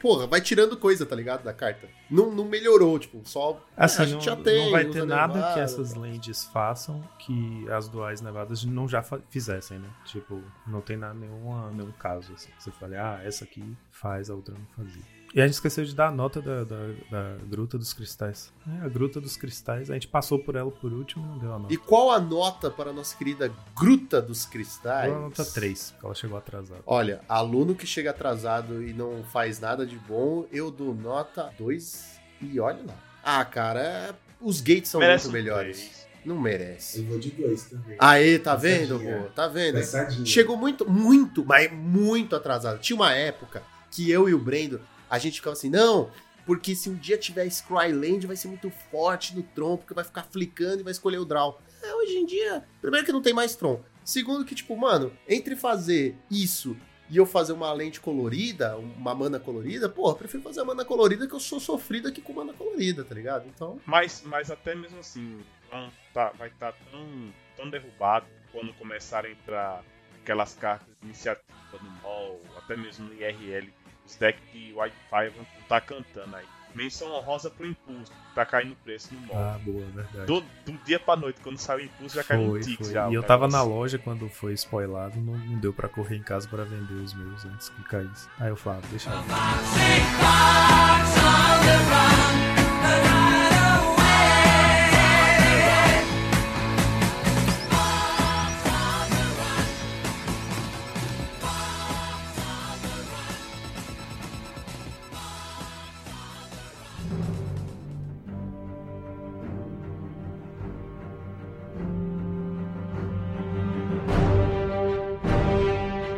pessoal, agora estamos aqui. Seja bem-vindo à parte de Commander, né? Se você chegou até aqui é porque você está interessado em Commander ou porque você é a pessoa que gosta de ouvir na íntegra.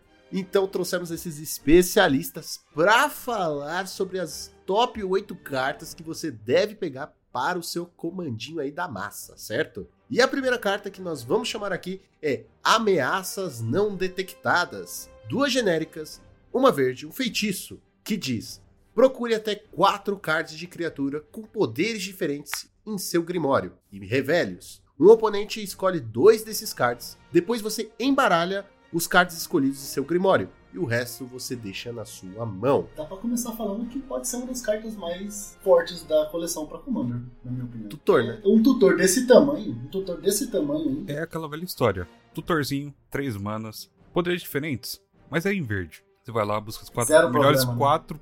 Criaturas que você tem no deck, ou pra situação, e simplesmente fala pro seu oponente. Decide aí. Qual, escolha o seu veneno. Ela me lembra muito aquele feitiço, se eu não me engano, era de Coria, Sultai. Você buscava duas multicoloridas no deck e o seu oponente escolhia uma pra ir no campo e a outra. Não, você escolhia, você procurava por duas monocoloridas no deck, uma ia pro campo e outra ia de volta pro deck embaralhado por escolha do do oponente. Soltar Ultimatum, né? É um negócio assim. Isso. É soltar Ultimatum. E nossa, eu fazia horrores com aquilo num deck de. Eu acho que eram três ou quatro e uma que voltava pro deck e os outros iam pro campo. Era alguma Isso, coisa um assim. negócio Mas ela rodava horrores. Isso daqui é, é mais barato em, em mana. Mas eu acho que a força dela aqui é que você pode escolher seu oponente, né? Então pode estar, você pode estar procurando resposta pro seu coleguinha da direita e Exatamente. falar, ó, da esquerda. E aí, vamos? Carta bastante política. É, então você pega um elfo 0/1 e pega mais três bombas e fala, ó, É, então, com certeza. Você vai dar as, op- as piores opções pro seu oponente. Inclusive, até mesmo se você quer acabar com o jogo, né? Você pega só as quatro bombas e fala assim, ó, escolha como você quer morrer. Essas quatro as opções, as quatro opções aqui. Você vai dar ainda a chance do seu oponente escolher, né? Qual vai ser a carta que vai acabar com o jogo ali. É uma carta, Muito forte. ao meu ver, extremamente versátil, porque no começo do jogo você consegue buscar uma resposta. No late game você consegue achar a bomba que vai finalizar o jogo. Tudo bem, você tem que dar opção pro oponente, mas num deck não é possível que você tenha quatro cartas que o oponente vai olhar e falar o que, que eu escolho aqui. Não vai conseguir decidir o que, que vai voltar pro deck. E também tem, como já foi falado, o poder político de você virar falar, não só assim, ó, precisamos resolver esse cara aqui, então me ajuda a resolver aqui, mas também assim, ó, tô pegando essas quatro aqui. Se deixar essa passar essa carta aqui, não te ataco por dois turnos. É, Ou tipo não usa essa carta aqui com você. Então, ele traz, engloba tudo, ao meu ver, que é o Commander. Você consegue rodar o jogo, você consegue trazer a política pra dentro da mesa, você escolhe o oponente que vai te beneficiar, ou você só quer jogar só o caos na mesa e falar, escolhe aí, vamos ver o que, que dá. É o Factor Fiction verde, né? É pra começar a brincar na mesa. Eu já, tava- eu já pensei rápido aqui, ó. Nem pesquisei, tá? Na minha pesquisei, peguei na cabeça agora. Quatro bichinhos verdes de poderes diferentes que nem fazem diferença no jogo. Primeiro é o Primeval Titan, 6-6. G- Não, o Gitax, o Pretor Verde, que ele é, ele é 7 de poder. Que as suas manas geram. Não, ele é um Pretor. Vorin- Que suas manas geram um dobro de. O Voriclex, O esse mesmo. ah, boa. As suas manas geram o dobro de, de coisa e as dos seus oponentes, quando ele usa mana, as manas não desviram no próximo turno. Tem Terastodon, que destrói três permanentes. E tem um outro é, Primeval, é um Titã Primeval lá, que também que destrói permanente. Você rampa pra de cada oponente. E você pega uma floresta pra cada permanente que você destruiu. Um quatro bichinho bobinho, assim. Tem um herói de Zendikar também. Eu já pensei mais um, hein, o herói de Zendikar. Tem bichinhos fracos pra você buscar com essa carta aí pra, pra dar de opção. Isso ainda que se ele for só monogreen, né? Porque você pode usar ele em qualquer outro deck que tenha Meus mesmo. dragões mesmo vai ser maravilhoso. Nota pra carta? A nota vai até quando? É, de 0 a 5. Eu vou começar dando 5. Pra mim, não, tem, não consigo ver defeito nenhum nela. Eu coloco 4,5 porque não é instantâneo. É, então, tem esse detalhe dela não ser instantânea. Eu entendo o porquê dela não ser instantânea. Eu acho que pro Commander for fun, ela é um 5. Agora, para um Commander competitivo, ela já iria para um 3. Né? Porque o competitivo, ele sempre vai falar nunca dê opção pro oponente. Então, você tem que escolher um, meu querido. Não, é, Você mas não como eu pode só dar duas jogo- notas. Eu só jogo for fun, tô um pouco me fudendo pro competitivo, então sim, é, eu, eu gostei bastante da carta, eu gosto. Vou da... polemizar aqui. Não existe Commander competitivo. Olha, né? Então, eu não ia trazer isso nesse programa, mas já que você tocou nesse assunto, a gente deixa isso pro próximo programa. Eu vou dar nota 5, que eu achei uma carta muito forte. Eu tenho pouco conhecimento sobre Commander no geral, mas pra mim, tutor é tutor. E Exato. você poder fazer essa, essa politicagem que vocês falaram é muito forte. E Então, por sim, três manas também, né? Se você for pensar outros tutores pretos, que a maioria é tudo quatro manas, né? Os mais baratinhos, eu gostei bastante. Nossa próxima carta aqui também é uma carta verde que se chama A Mágica do Mundo.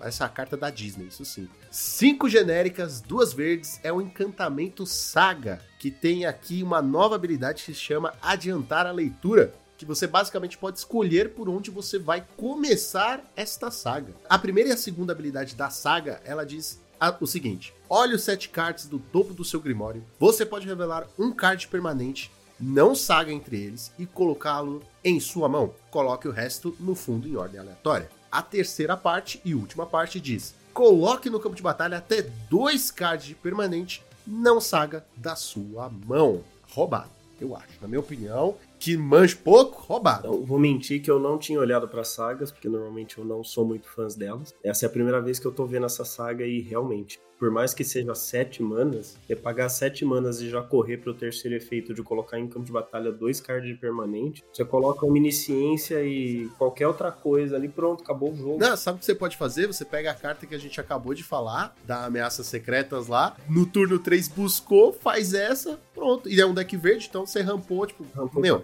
fazer as Tá tudo maldades. certinho. Primeira coisa que o pessoal vai olhar e falar, nossa, sete manas? Sério? Primeiramente, sete manas pra Commander não é nada. Segundo, você tem a versatilidade de você escolher por onde quer começar na saga. Então você não precisa buscar, quer buscar só uma, beleza. Quer já começar na 3, já botar dois bichão no campo, botar duas mágicas, pode. E assim, a palavra-chave proliferar é algo muito presente no Commander graças a uma desgraça chamada Trax. Então eu vejo muito alguém baixando isso, proliferando duas vezes e no mesmo turno buscando duas coisas e já colocando no campo. Então assim, você colocar em campo não uma, mas duas permanentes sem pagar o custo é muito, muito, muito forte.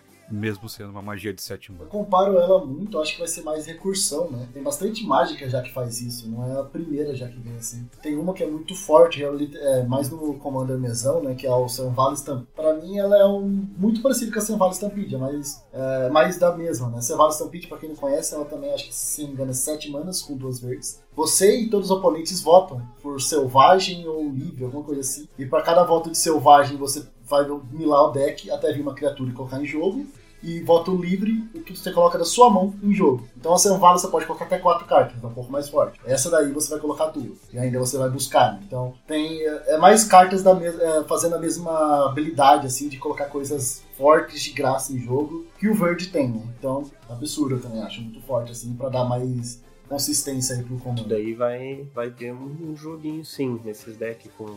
O pessoal coloca esses bichos gigantes aí, né? Até em- mesmo em deck de Eldrazi, né? Esses Eldrazi de 11 mana, 10 mana, 9 mana. Porra, agora que você falou que eu tô pensando em maldade aqui, viu? Alguns Eldrazi vão perder efeitos, né? Porque alguns deles têm efeito quando você casta, né? Então, quando você coloca em campo, às vezes não ativa efeito, né? Mas mesmo assim, dá pra, dá pra pôr uns bichão bem. Colocar um It That Betrays no campo de graça, assim. Acho que assim, o ponto forte dessa saga, assim, quando a gente compara com outras, é que eu tava até pesquisei aqui, a Selvagem Stampede ela é 6 manas, é uma mana menos, só que ao contrário da Selvagem Stampede você coloca permanente. Então você pode colocar encantamentos, você pode colocar um onisciência e todas as magias vão virar de graça. Você pode colocar artefatos, existem artefatos muito poderosos que são de alto custo pode colocar Planeswalkers. Você tem a versatilidade de escolher o que você quer colocar em campo, não necessariamente só criatura. Como no, no verde, normalmente você acaba entendendo mais para pensar em criaturas, mas ainda assim existem outras permanentes muito poderosas quando a gente pode pensar que a Selvagem Stampede não traz. E também ela em si é uma permanente. Ao contrário do Selvagem Stampede, que é Sorcery, né? Você faz, ela resolve e sai. Você consegue algumas interações legais trazer de volta, dependendo como for. Então tem bastante coisa que dá pra você fazer por ser uma saga. Você brincar, em vez de você colocar permanente, você fica brincando e fica buscando toda, todo turno. Então é muito poderoso quando você começa a pensar o que, que você consegue fazer. Contar os, os, os reanimate, né? Os reanimate de encantamento também vem bastante. Exato. custo baixo. Dá pra fazer umas brincadeirinhas assim. O fato disso daí ser uma permanente só torna ela mais perigosa, exatamente pelo fato de poder tanto reanimar quanto brincar. Então, a- aqui eu já vou puxar né, a minha opinião sobre o- essa coleção, né? O Wizards perdeu a mão completamente. Isso é outra carta, pra mim, de, de nota 5. A gente viu, né? A gente teve que escolher aí oito cartas pra conversar hoje, mas, cara, essa coleção tá completamente idiota de poder, assim. Você- são poucas cartas, você olha e fala, nossa, não vai jogar nada. O negócio tá... Tem umas até que você olha e fala, velho, vai ser banido. Cara, eu vou dar nota 5 também, porque eu achei bem poderoso o fato de você poder começar por onde você quiser a saga, entendeu? Isso que faz Se- ela quebrada. Né? Exato. Eu acho que se não tivesse isso, já seria mais de boa, sabe? Porque, vamos lá, três turnos, três oponentes, né? Três turnos não, mas tem que rotacionar a mesa ali três vezes. Então, tipo, tem mais chance de alguém quebrar e você só ter feito uma vez a habilidade, se fosse uma. se fosse normal, né? Mas desse jeito é bem, bem roubado. Assim, eu também. Não tem como não dar 5 pra essa carta, ela é muito forte também. Tem bastante maldade que dá pra ser feita. Então ela é bem, bem versátil, dá pra usar em decks de mais de uma cor, não somente no verde ali. Como o Magal falou ali, a gente pode fazer no Super Friends pra começar a colocar Planeswalkers e, e, só, e só melhora, né? Ela só cada vez deixa ela melhor. Então. muito, E vários bom. Planeswalkers têm habilidades para blinkar permanentes, ou seja, você baixa o Planeswalker pelo efeito dela, ativa o efeito do Planeswalker para blinkar o o encantamento que, nossa. Concordo com, com o Felipe com o que ele disse que essa coleção tá absurda. Inclusive, queria falar, Wizards, manda mais. Eu gosto de ver Power Level alto, mas realmente é uma, é uma carta de nota 5, não tem o que falar. Ela tem pouquíssimos pontos ruins que no Commander é mitigado. Basicamente, o que eu posso dizer que é ponto ruim é o custo, mas no Commander 7 manas não é nada. Você poder escolher por onde começar te traz uma versatilidade muito grande. Como eu próprio citei antes, a Trax, se você não tiver nada que pode proliferar, você só coloca ela no 2, já busca alguma coisa. No fim do turno, prolifera e já bota duas permanentes. Então isso traz um poder muito maior ainda pra carta, que já é forte. Então anota assim. Agora a nossa próxima carta é o Shore. é é Sheldred. Como é que fala isso aqui? Sheldred. Meu Deus. Sheldredzinha. Sheldredzinha. Nossa, foi mais fácil falar Sheldredzinha do que o nome dela. Ok. Sheldredzinha. O Apocalipsezinho. É, tem que ser tudo no diminutivo. Duas genéricas, duas pretas, criatura lendária, Firexiano Pretor. Tem toque mortífero. Toda vez que você compra uma carta, você ganha dois de vida. Toda vez que um oponente compra uma carta, ele perde dois de vida. E é um 4 5. É, a gente vê aqui de novo, eu tô tentando lembrar o nome, Nekuzar. A gente vê de novo o Nekuzar aqui, né, que o, é um, pra quem não conhece, ele é uma criatura lendária também, que o efeito dele é, toda vez que um, um jogador compra uma carta, ele perde, se não me engano, um, dois de vida também. Então a Sheldred já é um insta-pick, assim, né, pra esse deck, só vai fazer o deck ser mais idiota do que ele já é. Eu achei interessante eles saírem da ideia antiga da Sheldred, né, que antigamente ela era muito mais questão de sacrifício e reanimate, agora ela tá né, aliviando questão de pontos de vida e compra. Mas eu gostei, gostei bastante da carta. Vai parar bastante os jogadores de azul, né? O cara vai querer ali, ah, vou comprar 15 cartas esse turno. Fica à vontade, perde 30 de vida aí. Exatamente, acho que você falou tudo aí. A casa dela já é insta-pique pro Nekuzar. Acho que é isso que tá puxando o valor dela lá pra cima. Ela é como se fosse um. É exatamente uma criatura que o Nekuzar quer, uma criatura forte. Ela tem death touch, então você não precisa bater. O Nekuzar não precisa bater pra dar dano. Então se você deixa ela de pé, quem vai te bater com uma 4-5 death touch? Ninguém vai querer perder bicho com uma 4-5. E ainda ela ainda dá, uma. É um drawback do Nekuzar, que muitas das cartas do Nekuzar ele dá dano no próprio jogador do Nekuzar, né? Que pra você dar dano em todo mundo, algumas, algumas das cartas você tem que levar dano também quando dá draw. Mas ela arruma isso. Ela dá dois de, de vida pra cada draw que você dá. Ela melhora ainda mais ainda o Nekuzar ali.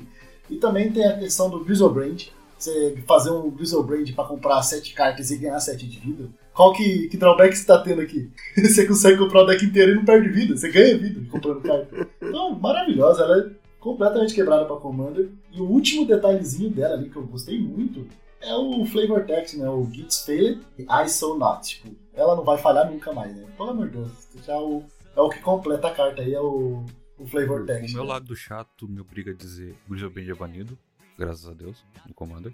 Mas Commander, como eu sempre digo também, Commander tem a regra zero de que os jogadores fazem as regras, então se você quiser desbanir, fique à vontade. Primeiramente, eu tenho que fazer um disclaimer: eu não gostei dessa Shieldred por conta dela ter saído muito do tema. Eu tava esperando algo mais próximo do da Shieldred Whispering One, de lidar com Reanimate e tudo mais. Dos novos pretores foi a que eu menos gostei, mas dito isso, isso não diminui nada a força dela. Como já citado aqui, ela é alguém que vai agregar muito pro Nekuzar. Você comprar carta ganhar vida e o oponente perder vida a cada compra é muito, muito, muito punitivo. Pensando Commander, que é um formato onde se você não compra carta, você fica para trás. Você realmente precisa acelerar seu jogo ao máximo. Quero não 100 cartas com uma cópia de cada carta. Então se você não comprar carta, você fica muito para trás no jogo.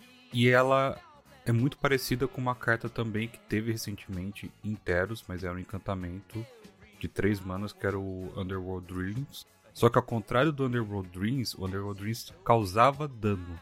Ela faz perca de vida, ou seja, é muito mais difícil você impedir a habilidade dela do que causar dano. Você tem muito mais cartas que impedem o oponente de causar dano do que você perder vida. Então ela é, além de ser 4 manas, um custo bem baixo, então você consegue colocá-la muitas vezes no turno 2, turno 3 e já começar a punir todo turno o oponente quando comprar carta. E se ele comprar cartas a mais, ele vai cada vez mais perdendo vida. Essa tinha o Dread com estilo de Windfall, por exemplo, cartas como Windfall. Nossa senhora. Eu sou suspeito a falar, pra mim, eu amei, pra mim acho que foi a minha carta preferida aí, é, da coleção. Não tem como não dar 5 também. Concordando com nossos amigos aí, a Wizard tá perdendo a mão pra Commander, eu acho que sempre. Eu acho que ela gosta de, de, de incentivar quem joga Commander, porque só traz cartas boas. Concordo que dos pretores que saíram, de comparando no geral para os outros formatos, ela vai ser a mais fraca. Ela simplesmente vai jogar Commander. Eu não vejo ela jogando em outros formatos construídos. Literalmente foi feita para Commander. E ela é muito forte, muito forte nesse deck do Nekuzar. Fazer, ela e o Nekuzar somente sozinha tem potencial de fazer o oponente já levar 6 de dano todo turno em sua manutenção passa o turno, o cara compra duas e já leva seis. É, é, absurdo demais. Então, não tem como, é assim. Eu vou ser um pouco mais polêmico. Não é porque eu não gostei da carta, mas avaliando com as outras cartas, e pensando até nas últimas duas que nós avaliamos agora, elas são muito mais versáteis do que a Shieldred, que elas basicamente, lógico, vai ter lugar em outros decks, mas ela brilha mesmo no Nekuzar. Então, por ela não ter uma versatilidade tão grande, ela não. Acredito não ver tantos decks, né? Não é todo deck uh, que tem a cor preta que vai ser praticamente um auto-include.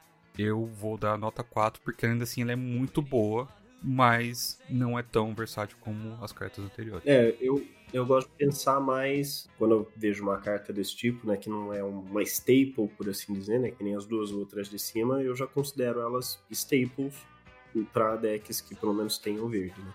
Eu gosto de pensar no payoff de custo de mana referente ao que ela faz, né. 4 manas, 4, 5 já é um ótimo, né, retorno de mana. Com um toque mortífero ainda, se ela fosse 4 manas, 4, 5 toque mortífero, não fosse uma lendária, né, fosse só isso, ela já seria um ótimo payoff. Mas ainda com o detalhe de te ganhar muita vida e fazer né, o oponente perder vida pelo menos todo início de turno, né? E eu consigo ver isso não só no Nekuzar, mas jogando num Grixis Storm da vida ou coisas assim.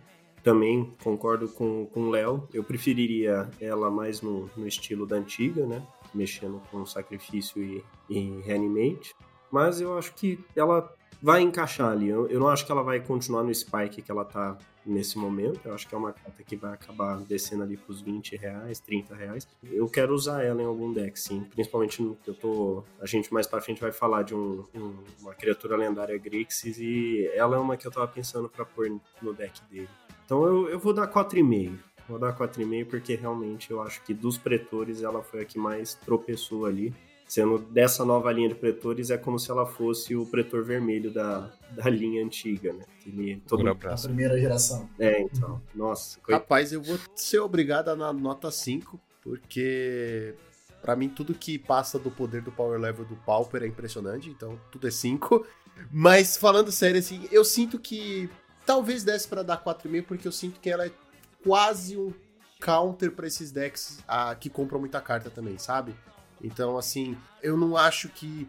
E eu acho que isso é uma das coisas que pra mim conta, pelo menos, que pra uma carta ser muito, muito, muito incrível, uma criatura pelo menos, e lendária, ela tem que ser incrível também como comandante, sabe? Não acho que ela é uau, puta comandante, sabe? Tem o seu valor, dá pra montar um deck, mas eu sinto mais que como uma das 99 sendo um counter pro, pro draw, seria bem melhor. Não, com certeza ela é mais um 99 do que É, comandante. então. Então eu vou dar. Não vou dar 5, não, vou dar 4.8. Pronto. Só pra difícil a média, né? Só, só pra dificultar. Nossa próxima carta se chama Ancião do Dorso Prateado. Duas genéricas, três verdes. Criatura Símio Xamã. Toda vez que você conjura uma mágica de criatura, escolha um. Destrua artefato ou encantamento alvo. Ou olhe os cinco cards do topo do seu grimório. Você pode colocar um card de terreno dentre eles no campo de batalha, virado. Depois coloque o restante no fundo do seu grimório em qualquer ordem. Na ordem aleatória, no caso. Ou você ganha 4 pontos de vida. E ele é um 5 7. Eu não sei no Commander, mas eu sinto que esse 4 pontos de vida é o que menos importa. Sim, ele vai ser o só, tipo, ah, nenhuma das alternativas acima É. valendo agora. Mas é. Ele, de cara, já me lembra muito de uma carta branca e verde. Tô tentando, né? Aura Aura Shards.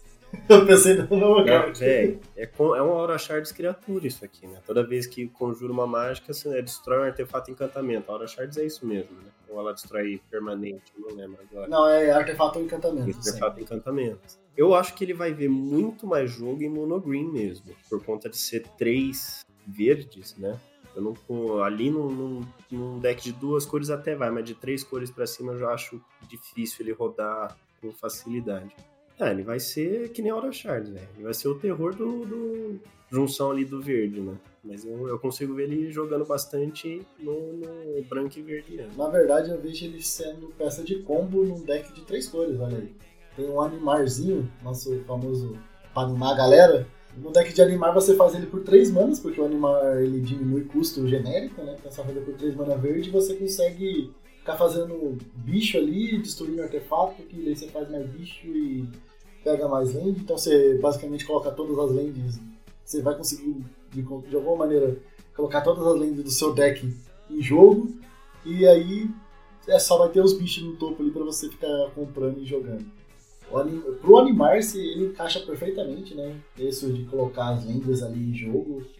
Então você vai ficando organizando ali no topo e ganhar vida também, consegue fazer. O Animar, pra quem não conhece, é um... ele tem bastante como de ficar fazendo um ETB infinito, né? Você consegue ficar fazendo bichos e voltando outros bichos pra desvirar lente e fazer mais coisas. Então você consegue, por exemplo, ganhar vida infinito, colocar todas as lentes do deck em jogo, destruir tudo que tem de artefato e encantamento dos oponentes. Aí você acha um jeito de bater e ganhar. Depois de você fazer tudo isso. Então, é bem justo.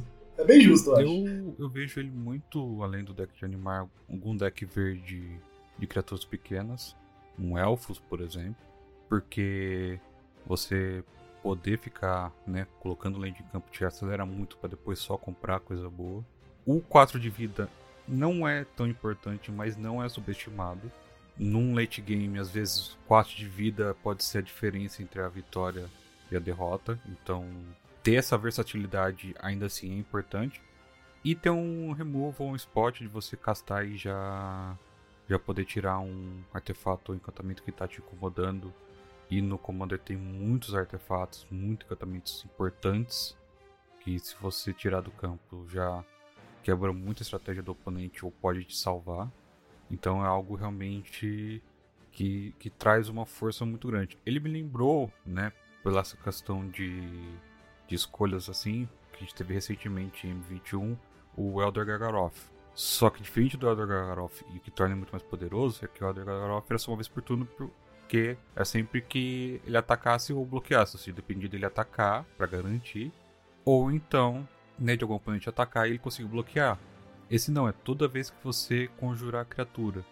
Então, se você conseguir alguma maneira de ficar conjurando, voltando pra mão conjurando, ou, ou mesmo conjurar do cemitério, sacrificando e conjurando do cemitério, você consegue gerar muito valor muito rápido, ou como eu disse antes, com um deck de criaturas pequenas que você vai baixando de baixo custo e só criando valor. Que ele faz tudo que não só o monogreen, né, mas qualquer deck quer, né? Ele tem uma versatilidade maravilhosa, né? Ele é ramp, ele é destruição, ele é vida. Cara, cinco manas, velho, isso não é nada, né? Eu acho que a única coisa que tira. O, o que equilibrou ele é não ser ETB, né? Ser por conjurar. Eu acho que isso é o que equilibra ele. Porque se fosse ETB, isso ia ser completamente quebrado. Mas o que tira um pouco esse equilíbrio é o corpo dele. O fato dele ser uma 5-7 por 5 manas e ter esse efeito, para mim o corpo dele tinha que ser menor. Só faltou o Reach, né? É, então. Mas, Felipe, se ele for menor, aí ele não é um gorila, né? Ele ia ser tipo um macaquinho de circo. Não, tudo bem, mas daí você aumenta o, o custo de mana, porque o efeito dele, ele tem três efeitos, três efeitos de alto impacto no jogo, né? Que ou você tá destruindo, ou você. Qualquer coisa que você escolha dele, você tá se jogando à frente do seu oponente, né? Se você tá destruindo um encantamento artefato, você tá jogando o cara para trás. Se você tá rampando, você tá indo para frente. Até vida mesmo. Então. Eu acho que 5, 7 os caras deram uma exagerada aí. Cara, eu vou te falar uma parada. Eu vou dar nota 5 pra essa carta. Por quê? Porque é um macaco. Porque é um macaco, mas não é só por isso. mas antigamente, quando nos primórdios, quando eu tava aprendendo o que era Magic, muito, na verdade, muito antes disso até, tinha uma carta com uma arte muito parecida e eu não vou lembrar o nome, que era um gorila assim também. Não me pergunte o que ele fazia, porque eu também não lembro. Eu só lembro da arte. Deixa aí nos comentários. É, deixa aí nos comentários se você achar o macaco que eu tô falando, dando a descrição de que ele é só um macaco, né? tudo bem. É, tudo que eu falei aqui que ele é um macaco, um gorila. É um gorila. É isso que eu sei dele. É, pode ser qualquer cara. Coloca no Squarefall, né? Coloca no Squarefall, macaco e dê lista de todos. Mas o lance é, eu vou dar nota 5, mas 4.5 é só pela arte. Porque eu adoro o filme do Tarzan. Ah, as artes Isso- dessa coleção tão. Não, tão incríveis. Parece a- as artes é mais antigas, sabe? Tipo assim, o, o jeitão. De- enfim, tá muito foda. Então, eu vou dar 5 porque eu achei a arte muito foda. Eu achei esse macacão muito louco. E o meio ponto aí porque ele faz esse monte de coisa. Né? É, eu vou dar 5 também, porque ele é uma staple, cara. Não tem como você olhar pra isso e falar, ah, tem coisa melhor pra pôr no deck. Dá pra pôr ele no lugar do Xamã, velho. Né? não vou lembrar agora o o nome. Gorila Xamã. Não, Ele chama do Pauper? é o Xamã que é 4 manas, entra no campo, destrói um artefato e encantamento alvo. Em vez de eu colocar por 4 manas um só, eu coloco esse por 5 e vou destruir no resto do jogo. Destrói tudo o resto. É, então, cara, tipo, eu, eu por uma mana a mais eu faço essa troca sem problema. Pra mim isso é, um, isso é uma staple, não tem pra onde Com fugir. certeza. Pra mim também é 5. Eu vou tentar, prometo que eu vou tentar ser. Não dar 5 pra tudo, mas tá difícil. As cartas são muito boas. Acho que todo mundo já falou, já tinha ser falado, vai se tornar um staple. É nota 5, não tem como fugir. Aproveitando para dar uma cutucada na Wizards, né? Até o momento, nessa nossa lista, já tivemos três cartas verdes. Ô, ô, ô, ô Wizards, vamos, vamos dar um pouco de carinho para outras cores também, por favor. Coitado do branco. Parece a gente reclamando, né, o Rubens, do Pauper. Pô, os deck verde não É, joga. mas é que, então, eles, eles dão. a- As verdes tá indo tudo pro Commander. Eles esquecem do Pauper. É verdade, é. Daí A gente reclama ao contrário, é verdade. né? Tá. O problema é que o verde é sempre muito opressivo no, no, no Commander, né? Ele compra, ele rampa, ele bota de graça a criatura, as criaturas são gigantes, então, velho, se, se você deixa pode o anular. jogador de verde. É, não pode anular. Se você deixa o jogador de verde quieto, cara, nossa. O, o jogador de verde ele faz o que o Commander quer que você faz, que é rampar, crescer no jogo, comprar carta, baixar Big Spells para vencer o jogo. Ele faz isso sem, sem problema nenhum. Sem contar do controle, né? Ele, tem- destrói tudo também, né? Tem bicho e fim aí, por exemplo, que destrói É, tudo. por isso que cara. eu não jogo Commander. Pra não ter que ouvir que tem Mono Green Control. E pior que tem, velho, porque tem Counter Spell verde também. Não, não, o Mono Green Control não existe, ele não pode me ferir.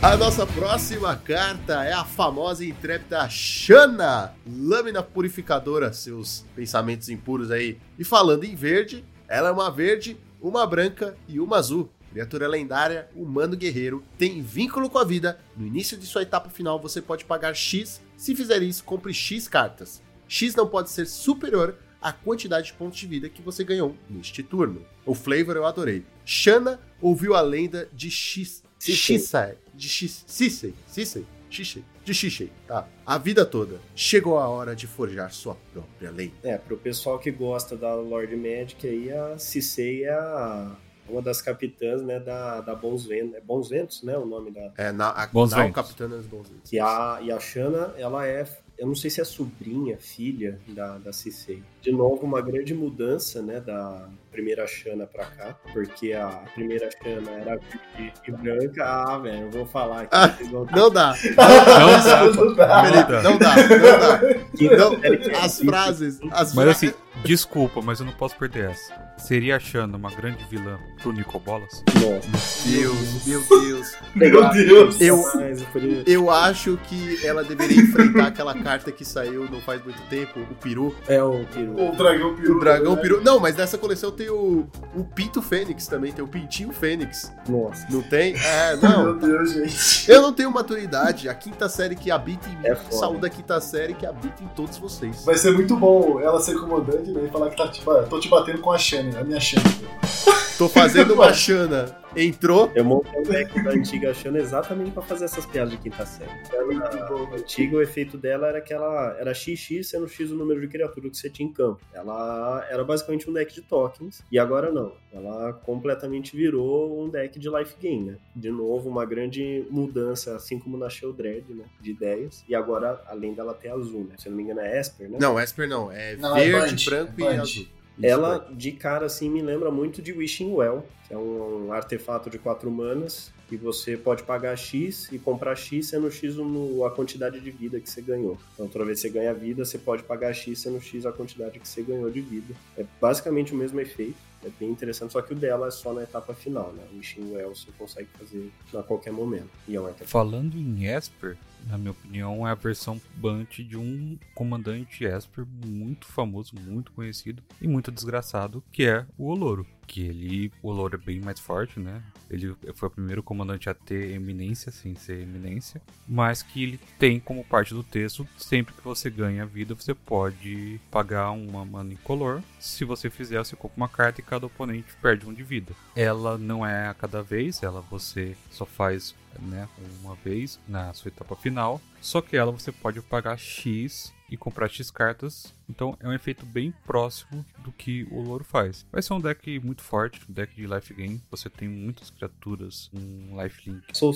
Na, nas cores, né? Punch, próprio Soul Sisters, que o, que o Felipe acabou de comentar, vai trazer muito pra esse deck, vai agregar muito. Então, compra de carta é sempre muito forte no Commander. Um dos pilares do Commander. E você ter isso na comandante já é importante. E uma coisa que eu sempre comento, normalmente comento quando eu avalio uma, uma carta assim para comandante, quando eu procuro para ver se ela funciona sozinha ou se precisa das outras cartas. E a Shanna, ela funciona sozinha, porque por ela ter lifelink, por ela ter vínculo da vida, se ela tiver sozinha no campo, ela já consegue já ativar o seu segundo efeito, já consegue comprar cartas, já consegue funcionar e fazer a engrenagem girar. Isso torna ela mais poderosa ainda. Que nota vocês dariam pra essa chana? Por ser a Shanna, né? Vou dar nota 5 também. Eu tô tentando, tô tentando não dar nota 5. Ela tá bonita, tá charmosa. Eu acho que eu vou dar um 4 porque é, eu achei que eu, indo em contramão com o ancião lá, eu achei que um corpo 3-3 foi fraquinho. Se ela tem vínculo com a vida, quer dizer que você vai querer botar ela pra combate. E no Commander 3/3 é, é papel. Consigo ver ela, se, se for montar um deck em cima dela, assim, vai quase ser um Voltron. Ou você faz outro jeito de ganhar vida, mas se você quiser focar nela, vai ter que ser um Voltron. Você vai ter que encher ela de espada. Eu dou 4. 3-3 é uma, uma resistência. Resistência 3 é baixa, mas eu acho que ela não traz tanto perigo na mesa a ponto dela ser um chamariz. Ela, você, dependendo da forma que o jogador jogar, consegue muito passar despercebida e quando você for ver o oponente já tá com as cartas que precisa na mão. E o tanto que ele foi comprando duas cartas, uma carta por turno a mais do que a compra normal, e quando você vê ele já tem todas as peças na mão. Então, eu acho que é uma carta boa, não é a melhor comandante. O próprio Louro faz muito mais do que ela, mas ela é uma opção no Bunt, coisa que eu pelo menos não me recordo de ter uma opção viável desse tipo de, de commander no Bunt. Então, pra mim, só pra também atrapalhar né, a média, vai ser um 4.2. Eu vou dar nota 5 só pelas piadas. E, e é isso, é o meu critério é esse.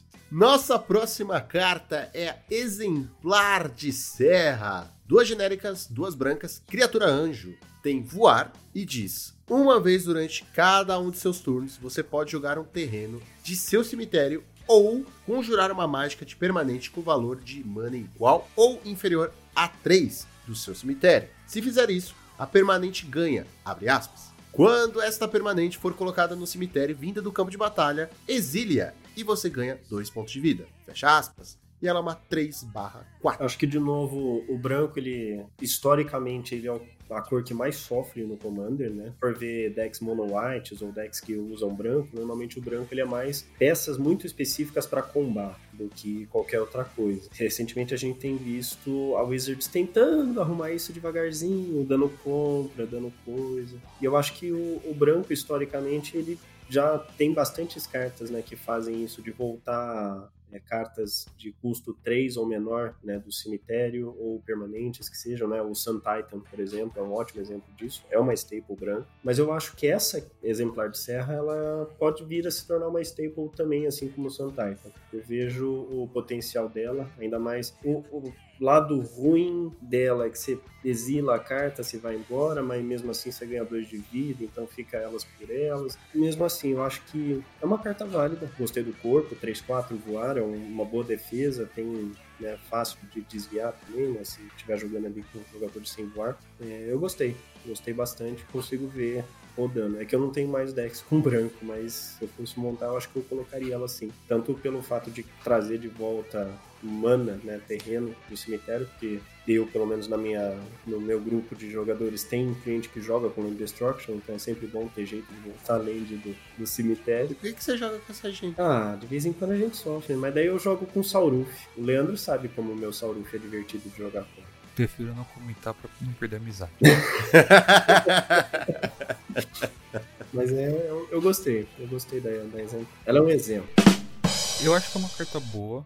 É uma carta muito boa você poder trazer permanentes de volta, né? Fazer um, um reanimar de volta pro campo de batalha é muito bom. Não é tão poderoso como alguns efeitos que nós já comentamos aqui antes, mas até fazendo uma pesquisa rápida, porque não é um estilo de jogo, então eu não sei a fundo, né? O, quão viável é isso, mas até pensando em algo mais poderoso, assim, mais forte. Muitas cartas onde o branco brilha, que é o Stacks, do que eu vi, são custos abaixo de 3, então se o oponente consegue com esforço tirar aquela peça que está atrapalhando ele, você ainda assim consegue trazer de volta. Você trazer de volta terrenos é muito bom, seja porque milou o terreno, seja porque foi destruído. Alguns terrenos que têm efeito de você sacrificar ele para ter algum efeito, você vai ter aquele terreno novamente. Tudo bem que você vai né, perder ele para sempre quando exilar, mas ainda assim mais uma opção. Então você se mexer com o cemitério sempre é muito forte. Pensando no Commander, que é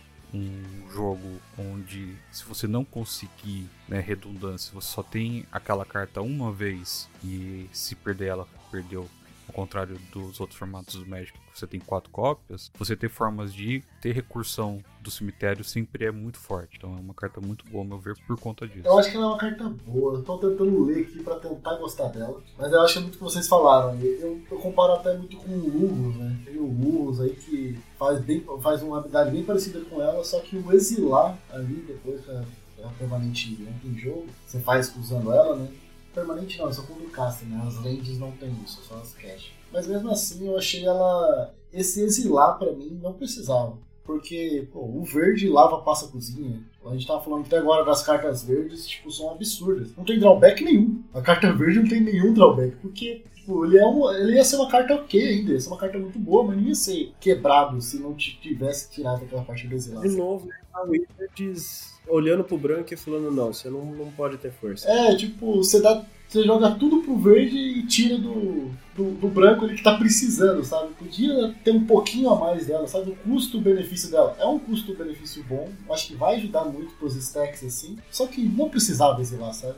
Esse exilar ali me deixou bem desgostoso, né? Acho que é a palavra com essa carta. Sabe, pra mim essa carta, cara, ela é uma mistura. Eu não sinto que ela é algo viável pro Commander, tanto por poder ou pela habilidade, até o custo, eu acho que não é algo interessante pro Commander. E é meio estranho tá eu estar falando isso, já que a gente selecionou essa carta, mas tudo bem. Mas o que acontece é, o custo dela me lembra o Magic do passado, tipo, standard Magic. O Magic só existia Magic, tipo, 4 manos, um bicho 4-4 ou 3-4 batendo no ar, é isso, super bom. Tipo, o Anjo Serra. Parece isso, só que a habilidade me dá a impressão que ela jogaria num Modern da vida, sabe? Que tem muita coisa de custo até 3 e, e é viável e tal.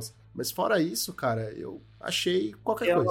ela, ela não vai chegar tirando né, o local de outras staples, né? Ela obviamente é muito mais fraca do que o Sun Titan, né? Não é que nem o caso do, Gorilla, que vai com certeza pegar o lugar do Xamã, né? Mas eu acho que ela, ela é nichada. O próprio Lurrus, né? Tem o comandante Strixhaven também, que é uma coruja que tem esse mesmo efeito de, de trazer coisa do cemitério de custo baixo, né? Eu acho que ela tem o nicho dela, né? Se pegar esses comandantes, a maioria, todos eles são brancos, né? Ou tem branco no meio, né? Ela tem o potencial dela, só que realmente essa parte de exilar é o que faz ela tropeçar, assim. Eu, por exemplo, vou dar nota 3. Se não Eu ia falar a mesma coisa. Ela tem cheirinho de carta nota 3, cara. É, então. Que é por, pelo exilar. Se não tivesse o exilar, não precisava nem dar dois pontos de vida, velho. Porque de qualquer jeito é uma vez por turno só. Não é uma coisa que você pode repetir, né? Porque se, se por exemplo, ela falasse no início do seu turno, né, na, na upkeep, aí seria um pouco mais forte, porque existem cartas que faz você ter duas upkeeps, né? Tem um encantamento que faz isso. Aí você conseguiria fazer isso duas vezes no, no turno. Mas não, é falar uma vez durante o seu turno. É, mas, eh, mas se eu não tô me enganado, se você brincar ela, você pode. É, porque daí ela não vai ter visto o efeito, né? Mas porque é no, no branco. Na verdade, até que é comum. É bastante comum no branco cair brincando também. É assim, é, o, realmente o exilar ali me deixou um pouco triste. Mas eu vou dar um, lá, um 4.3. Só pra incentivar o Wizard a trazer mais cartas. Otimista, otimista. Otimista É pra demais. deixar um de incentivo. Aquela nota de incentivo. Até com esse comentário sobre ela, né, de poder brincar tudo, eu vejo até um pouco mais de força, porque algo positivo do lado dela é que ela não tem que virar pra fazer o efeito. ela- no turno que ela entra, você já consegue utilizar o efeito dela. Se você brincar, você consegue usar mais de uma vez. Eu acho que ela vai ter o seu potencial em decks azórios, decks de custo baixo, né? Tem, por exemplo, vários decks de encantamentos podem, né, trazer de volta as peças importantes do cemitério, então pode ver jogo. Mas realmente essa parte de exilar foi um drawback pesado do lado dela, mas eu ainda acho que ela tem o seu papel. O papel dela só não é muito importante, então vai ser 3,5. Nossa carta de número 7 é a Duplimancia Vesuvana. Três genéricas, uma azul, encantamento, que diz: Toda vez que você conjurar uma mágica que tem apenas um artefato ou uma criatura que você controla como alvo, crie uma ficha que seja uma cópia daquele artefato ou criatura, exceto por não ser lendária. Eu acho que essa é a carta que eu mais estou animado da coleção. O deck que eu mais quero montar já há um bom tempo é o Orvar, o The All Form, né? Que o efeito dele é toda vez que uma estante ou sorcery tem alvo, uma permanente sua, você faz uma cópia daquela permanente. Então é um efeito bem parecido. Pelo fato dela fazer o, na- o efeito não lendário, então se você estaca, né? Então você pode fazer, por exemplo, uma cópia do Orvar pelo efeito dela, daí você conseguir ativar o efeito do Orvar com a cópia não lendária para ficar fazendo vários Orvars e o negócio ir longe, né? De novo, tô puxando aqui o Orvar no caso, mas eu acho que essa é uma carta que, porra, eu consigo ver funcionando em decks de, de combo de artefato, né? Que a maioria deles são com azul, né? Consigo ver ele funcionando em decks tipo Taurand, assim, de ficar fazendo, velho, um milhão de, de, de ficha. Esse negócio voa, cara. Eu, de verdade, eu acho que é uma da. é, Se não é a- uma carta mais forte da coleção, tá ali, na minha opinião. Deixa ela ser justa ali, né? Tipo, é de novo ser um cast. Se fosse qualquer coisa entrando dando alvo, meu Jesus. Aí, aí ia ser um leque ali também. É, uma outra coisa que eu também gostaria de. Eu, eu amo cartas com essas artes espelhadas. Assim. Eu acho muito bonita essa arte. Tipo, parece que ela é aberta, assim, é um espelho realmente. Eu gosto muito dessas cartas de, de cópia por causa disso. E realmente, pô, ela você consegue, qualquer deck aí que você sabe faz, dar um alvozinho ali pra, sei nem, nem que seja pra proteger uma criatura, aí você vai proteger uma criatura sua, daí como você deu alvo na sua criatura, você cria outra dela, daí o cara não vai ter um problema só, vai ter dois. Ah, vou remover seus bichos. Não, você não vai, e tem dois É agora. um deck de né? tipo, Hexproof e compra uma carta por duas manas. Daí, além disso, você vai lá e faz uma cópia ainda da carta que você protegeu. Imagina, daí tem um bunch, tem um deck bunch de encantamentos da Tuvasa. que Você pode. que é feito pra você ficar colocando, dando alvo nela com aura, né? Daí você dá um alvo a- de alvo na Tuvasa que cresce pra quantidade de encantamento que você tem em jogo. Daí você cria outra Tuvasa, que é o seu comandante. Daí você dá um outro alvo na Tuvasa e cria outra Tuvasa. E tipo, só- daí seus bichos vão só crescendo e ela não é um bichinho pequeno, ela vai crescer a quantidade que você tem em jogo, né? Aí o cara vai embora, né? Depois É, Tuvasa. tu vaza. Mas é, é bem isso. Eu Acho que, apesar de ela ter o drawback de ter que ser algo conjurado, né? E não qualquer mágica, o grande forte dela é de criar uma cópia não lendária. Você vai ter mágicas pontuais para proteger o seu comandante. E você vai criar uma cópia do seu comandante. Você vai criar cópia de qualquer criatura, aquela criatura-chave. No caso, são artefatos, mas pensando, por exemplo, numa breia, que são criaturas artefatos. Você ter duas breias em campo é estúpido.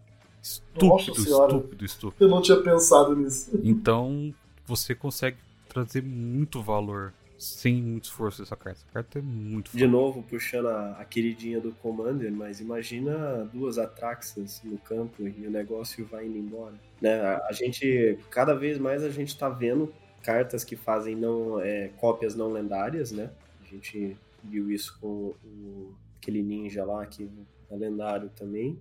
Embora o nome dele. Nossa, eu agora. sei qual que você tá falando, que ele é. Ele é 4 custos do ninjutsu dele e ele é só um pra baixar. É, ele faz Ele é uma das cartas que o ninjutsu é mais caro. Eu sei qual que é, mas eu não lembro o nome. Anyways, é, assim, o Commander, não só o Commander, né? Obviamente, o Magic, mas o Commander tem se aproveitado cada vez mais disso, né? Antes a gente tinha basicamente o Elmo da Replicação, que é um artefato de 5 manas que custa 5 para você encaixar numa, na, na equipar. E daí, toda, todo início de combate você faz uma cópia não lendária da criatura que tá equipada com aquilo. Então, tipo, deram 10 manas para no combate você começar a E agora não, velho. E com 4 manas você tá fazendo uma cópia não lendária. Eu tinha um deck, por exemplo, tá inclusive agora com o Leandro, né, do, do Yarok, né, que dobra os ETBs. Ficar fazendo cópia do Yarok com isso daí, e toda vez que você der um ETB, sei lá, ter 5 Yarok no campo, ter 6 efeitos ETB acontecer, cara, vai embora. hein? Acho que aqui a gente pode chegar no consenso que a nota é 5, né? Não, eu dou 10. Foda-se. eu-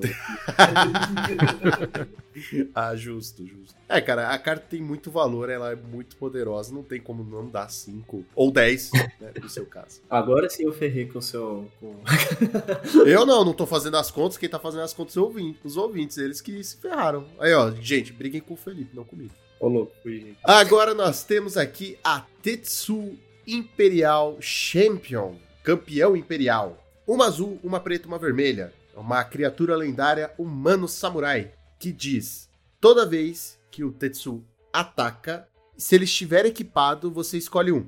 Ou ele dá dano igual ao maior custo de mana de um equipamento Que tiver. anexado a ele em qualquer alvo. Ah, é verdade. É, ele dá dano Tem em qualquer isso? alvo. Ou você pode castar uma instantânea ou feitiço da sua mão com um custo menor ou igual ao maior custo de mana de equipamento anexado a ele sem pagar o custo. Esse é, eu acho que é o comandante que mais me chamou a atenção pra montar um deck dele, né? Que eu acho que por mais que ele seja bem é, ido pra frente, né? É bem óbvio o que ele faz, ele tem bastante coisa que você pode fazer, né? Você pode focar mais em equipamento e colocar é, magias, por exemplo, fazer um deck só de espadas, né? Pegar Você vai falar, eu vejo ele com as espadas, né? Pra ter proteção. também. Exatamente. E daí enche de magia, de feitiço instantânea com os CMCs parecidos com o da espada, né? Daí, velho, dá pra voar longe com, com o Tetsuo. É, dá pra dar double strike pra ele, porque antes do dano, antes dele dar dano, né? Quando ele ataca aquela. Exatamente. Daí você tá atacando com ele ali, você dá um double strike, bate mais. Nossa senhora, dá pra fazer um Voltron bem da hora. E uma outra pegada, se der. É, se for abusar assim, pensar nos equipamentos de um custo um pouco maior que 5, vamos dizer assim, pra você fazer uns turnos extra, Sim, de totalmente. graça. Daí você fica batendo infinitamente. Eu achei ele muito interessante, porque normalmente quando você pensa assim, ah, uma carta que se importa com equipamento e, né, e que vai castar coisa de graça, então ele vai se importar com o poder dela. Não, é pelo custo do equipamento. Então isso traz uma forma diferente de você pensar e montar o deck, né? Não é tão linear como seria se fosse poder, né, dele, porque aí praticamente só encheria de spell que custa caro e ia ser feliz. Mas realmente essa, essa mudança traz algo interessante. E ele é Grixis, se não me engano. Grix. O que me faz lembrar que Grixis sempre existe em Embercleave. E Embercleave é uma desgraça. Nossa, Embercleave nesse deck. Ela já, já custa 6, ou seja, você mágica de 6 ou menos. E ela é uma desgraça. Ah, sim, ela, ela diminui o custo ainda. Nossa. É, Embercleave com isso aqui, com um turno extra, não quer mais o E daí você põe no deck Strionic Resonator pra duplicar o efeito do ataque. Coloca no deck o. Aquele lá que são duas Onion Ring encostando faz isso Tô também. ligado, aham. Eu só não sei o nome da carta também, mas eu sei que você tá, qual que você tá Tem um falando. É muito ruim, muito ruim. equipamento, alguma coisa do mago também, que você pode pagar duas manas e é um equipamento que você paga duas manas e ele dobra o efeito, igual o Strionic Resonator. É o Rings of Bright Heart. Isso, essas são as Onion Rings. Ah, nota. eu, eu não tenho. Cara, eu não tenho o que falar da carta, tá ligado? Tipo, a sua cor favorita. Mas aí que tá. É minha cor favorita. Mas assim, primeiro, eu não gosto de equipamentos. Eu acho um saco. Por quê? Porque eu jogo Pauper. Toda vez que você vai anexar um equipamento, o bicho morre. Então é tipo, pra mim, a coisa mais inútil do mundo é equipamento, tá ligado? E, e, assim, eu já achei muito confuso. Não, não gostei. Não gostei, acho muito difícil de entender. Vou dar nota 3 só porque eu gostei da arte. É, o 3 é só pela arte, viu? Não é por mais nada. Nova arte maravilhosa. Não, incrível, incrível. Ah, fazer um adendo aqui rapidinho, que essa é a única carta que nós pegamos, trouxemos aqui, que não faz parte da coleção de Dominária. Ele é dos decks pré-construídos, certo? Ela é do Commander de Dominar. Isso, exato. Commander de Dominária. De tão foda que ela é pra vocês. Eu não sei se é, eu não sei se é o nome Commander de Dominária, mas deve ser alguma coisa assim. Agora é. Agora foda-se. É o Wizards que trabalha pra mudar o nome das caixas agora. Boa. Traduz desse jeito agora. é, se vira aí, caralho. Ah, cara, é, a minha nota dela é, outra, é outro 5. Vou ficar até um pouco mal, porque o único 5 foi pra carta branca. Mas é isso aí. Não, não 5, né? Meu único não 5 foi pra carta branca. Ele é o que mais me chamou a atenção pra construir um deck em cima dele. assim. Teve bastante lendas legais na coleção, mas eu acho que eu olhei assim por cima elas, eu olhei e falei, cara, nenhuma tá me olhando e falando, cara, vamos montar um deck diferente do que você tem, né? Que eu gosto de ter A Xana não te olhou? É, a, a Shanna. Eu- Porque assim, o jeito que eu montaria a Shanna seria com muitas criaturas, né? Daí, Eu não tenho maturidade. daí eu, eu não montaria essa Shanna, né? O Tetsu já, já montaria porque eu não tenho nenhum deck nesse estilo de, de artefatos. Mas eu, eu acho que é um deck que eu teria medo de montar porque eu acabei. Eu acho que eu gastaria dinheiro demais nele pensando em colocar as espadas. Eu acho que é justo, né? Já que ele é um samurai. É, então, só que as espadas tão caras, né? A espada mais barata deve estar o quê? 60, 70 conto. Daí você vai comprar 10, 12. Mas é uma só. É uma só. É, é sempre a mesma resposta pro, comando. É, é só uma cada só. É. É uma só. Uma só pra cada combinação de cor, daí o negócio vai embora. né? Mas é uma só. Eu vou dar 5. Honestamente, eu não acho que ele seja uma carta extremamente poderosa. A própria limitação que eu falei antes de ser. torna ele interessante, né? Mas não torna ele tão forte, que é ser o custo de mana e não o poder dele, faz com que ele seja mais equilibrado e não tão forte.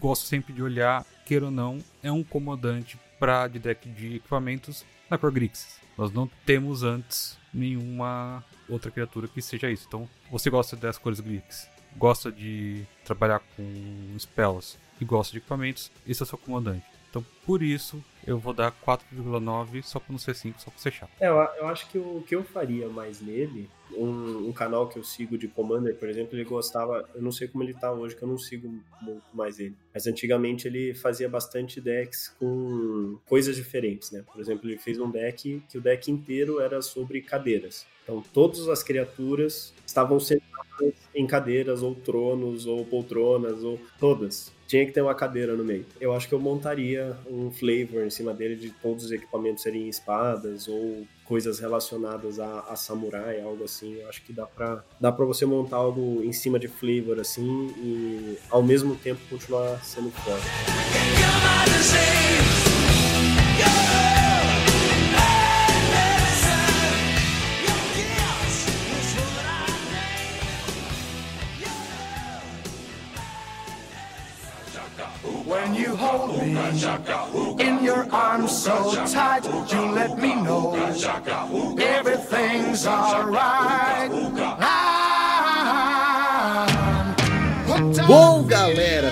Chegou até aqui é porque você escutou o programa na íntegra ou porque você gosta muito de Pioneer e pulou para cá. Seja muito bem-vindo e temos aqui uma equipe muito bem preparada de especialistas para falar das novas cartas que virão, que adentrarão ao formato Pioneer. Olha só que bacana, né? Vamos começar e eu vou chamar a primeira carta aqui, que é Amarras da Linha de Força. Cinco genéricas, uma branca, um encantamento com flash. Ele tem domain e diz: essa mágica custa uma menos para cada tipo de land básica que você controlar. É aquela clássica carta, né? Que prende o bicho. Entrou, você exila, né? Você exila a non-land permanente até ela sair do campo de batalha. Carta clássica, né? É um Oblivion Ring, né? Uma variante do, do Oblivion Ring. Sempre tem variantes de Oblivion Ring e era mais fácil reprintar o Oblivion Ring 20 vezes, porque não faria diferença. Cara, pra Pô, mim. nesse é set aí tem umas três variantes. Pra mim, é um Oblivion bad. Ring, assim, eu achei essa carta ruim, mas Oblivion Ring não tem flash. Crime.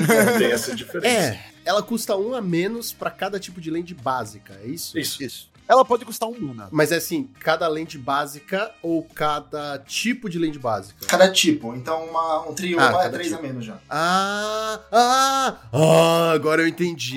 Mano, eu- o que eu ouvi de gente falando que essa carta é ruim, velho, ó, Ah, talvez, bicho. peraí, aí, talvez essa, o- essa carta faça o For Color do Aninho jogar de novo. Porque ela vai custar dois, é PF por duas mana, e eu tiro qualquer coisa menos land, dá pra ele na alta, PF. Ah, porque, PF, tipo, por que não? Assim, o Nive, ó, Eu posso dar uma, uma opinião de quem jogou durante algum tempo e gosta muito do deck de Jessica Ascendancy, aquele, aquele antigo Ascendancy combo. Cara, essa carta, tipo, meio que resolve todos os problemas do deck. Porque, na verdade, quase tudo que você. Seus problemas que você tinha é que você não tinha maneiras de lidar com permanentes. Né? Você, você lidava com criaturas até de- ah, relativamente bem. Mas se caísse uma Narset na mesa, Mamava. você perdia o jogo. instantâneo. Se entrasse uma, um, um, um dos muitos encantamentos lá que, te- que só te deixa jogar uma mágica por turno, você também ficava muito difícil pra você fazer alguma coisa. E essa carta ela resolve tudo isso, né? E o fato da gente ter agora todos os triomas, né? Todos os 10 triomas disponíveis, é muito fácil ela custar só um mana e instant speed, né? Você faz no passe. E daí você desfira e comba, sabe? Tipo, eu acho que ela tem muito potencial pra poder, pra poder jogar bastante. E ela é uma carta que, assim, por exemplo, tá, ela é um encantamento, né? Ela pode ser removida e tal, mas, por exemplo, uma das cartas que existem hoje, que é muito jogada de main deck no formato pra poder tirar encantamento, é a Marcha Branca. Pô, a Marcha Branca custa 7 mana pra tirar ela, sabe? Não é a coisa mais fácil do mundo. Então, assim, ela tem várias coisas acontecendo aí pra ela que eu acho que ela pode ser realmente muito, muito influente e até que talvez criar novos arquétipos. Mas até. peraí, porque a marcha branca, ela custa 7 manas, mas ela diminui 2 quando você desila uma É, tem feat. E, e ela é muito mais versátil pra jogar no W, por exemplo, do que essa, essa É, não, Leyline aí. de fato, mas pô, pensa, essa carta, uma coisa que a gente tinha falado que eu nu- nunca tinha pensado era realmente no Jeskai Ascendance. E o Jeskai na É, o época do Dolinho Ascendance era um pensado né? também. Porque pra fazer o Dolinho. Só que, mano, não precisa. Assim, ok, a gente não tá levando em consideração que essa carta vai jogar no W. Eu realmente nunca nem cogitei ela no W. Não, não. Mas Com que ela é uma puta de uma remoção absurda. E talvez faça aquela cartinha que jogava no Rakdos, que era uma incolor, uma preta, destrói encantamento e você perde de vida. Cartas que removam encantamento, que destruem encantamento, que encantamento, voltarem a jogar. Então, tipo, é uma carta de 6 manas virtuais, 2 estourando um ali, que vai, obviamente, jogar muito em, no, nos decks que talvez, tipo, que eles não existiam mais, ou que eles não viam o jogo porque não tinham como lidar com, por exemplo, a Narset. É, Jeskai Ascendance eu acho que talvez seja um deck que isso jogue mesmo e que isso seja bem interessante. Agora, por exemplo, se eu penso no Niv Mizzet, eu não sei se o Niv Mizzet ele já não tem... Tem slot, né? É, então, se ele já não tem ferramenta suficiente que já faça o que isso faz por menos mana, sabe? Se ele já não tem coisas versáteis o suficiente. Porque, sei lá, pô, dá pra pensar no próprio Trophy. Ah, vai dar uma mana pro cara, mas tudo bem, o Trophy remove até land, sabe? Então, eu não sei o Sem contar que o Trove você acha com o Divinizete, né? É, então. Essa, essa carta Também. ela tem um problema nesse deck especificamente, que ela é uma cor só, né? Apesar de ter, o- ter o domain. Então, assim, ela, ela meio que talvez não, não entre tão certinho em Divinizete. Mas eu acho que, que para além disso, né? Enfim, para além também do, do Ascendance que a gente falou, eu acho que ela pode gerar outras builds aí. Porque ela é, assim, você ter um- uma carta potencialmente de um mana, instant speed, que você diz ela qualquer coisa, sabe? Tipo, É verdade, já falaram uma coisa aqui no chat que é bem real. Você e Ju vai ver mais jogo do que nunca viu se essa carta começar a jogar muito. Cara, Com você certeza, e Ju vai tem jogar. Assim, assim, ó, você tá cara, você vai ficar mais caro. Portas. Se isso ver jogo, você de 200 vai pra 300 fácil. Ai, que bom que eu tenho um guardado. Mas sabe o que é pior também? É que, assim, essa carta, a gente tá falando de Pioneer, né? Mas ela vai ver jogo em outros formatos também, né? No Modern com toda certeza, Legacy quase com certeza também. E assim, a Bostejo também joga nesses formatos, e, ou seja, tipo assim, ela vai realmente subir de, de, de padrão ainda, ainda mais, porque ela já é uma carta excelente. É, eu acho que no Modern talvez ela encaixe em algum Five qua- é, Four Colors Control ou até no Elementais, porque ela é uma remoção que ela é muito mais barata quando comparado com a Prismatic Engine que se usa hoje em dia, né? Lógico, o Prismatic, e o Prismatic Engine ainda é uma Sorcery, é, é uma outra pegada. Eu acho que ela talvez pode acabar encaixando no Modern. Pro Modern, talvez eu veja ela com melhor, com olhos mais adequados. Agora, no Pioneer, bicho, eu acho que ela talvez jogue no Jeskai Ascendancy e talvez ela gere algum arquétipo, mas eu não vejo ela sendo essa relevância que talvez outras cartas da coleção possam estar trazendo. Vou falar um negócio, hein, Guto? Três manas, Dryad Denizan Groove, uma mana isso. Não, É tudo bem. É, isso é Tá ligado?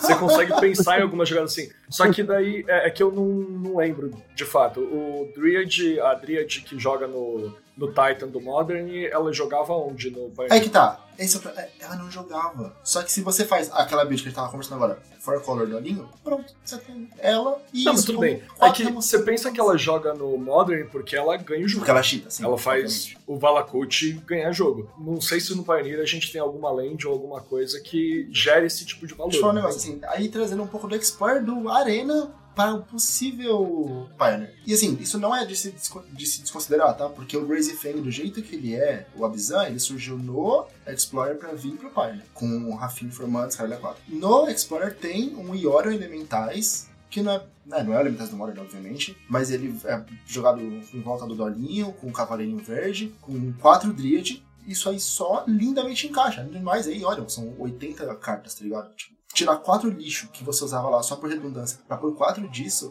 abre uma, um leque absurdo assim, de jogada de, de deck, de gameplay, enfim, dá pra fazer. Com a né? O que eu acho que o Guto tá falando, assim, que eu, que eu concordo, é que, assim, ela não é uma carta que, assim, vai ver jogo imediatamente em qualquer deck branco. Realmente, isso não vai acontecer. Até porque no, no próprio W, eu acho que tem uma outra carta similar a essa que a gente vai falar ainda hoje, que, vai, que, é, que é um encaixe melhor, assim, talvez.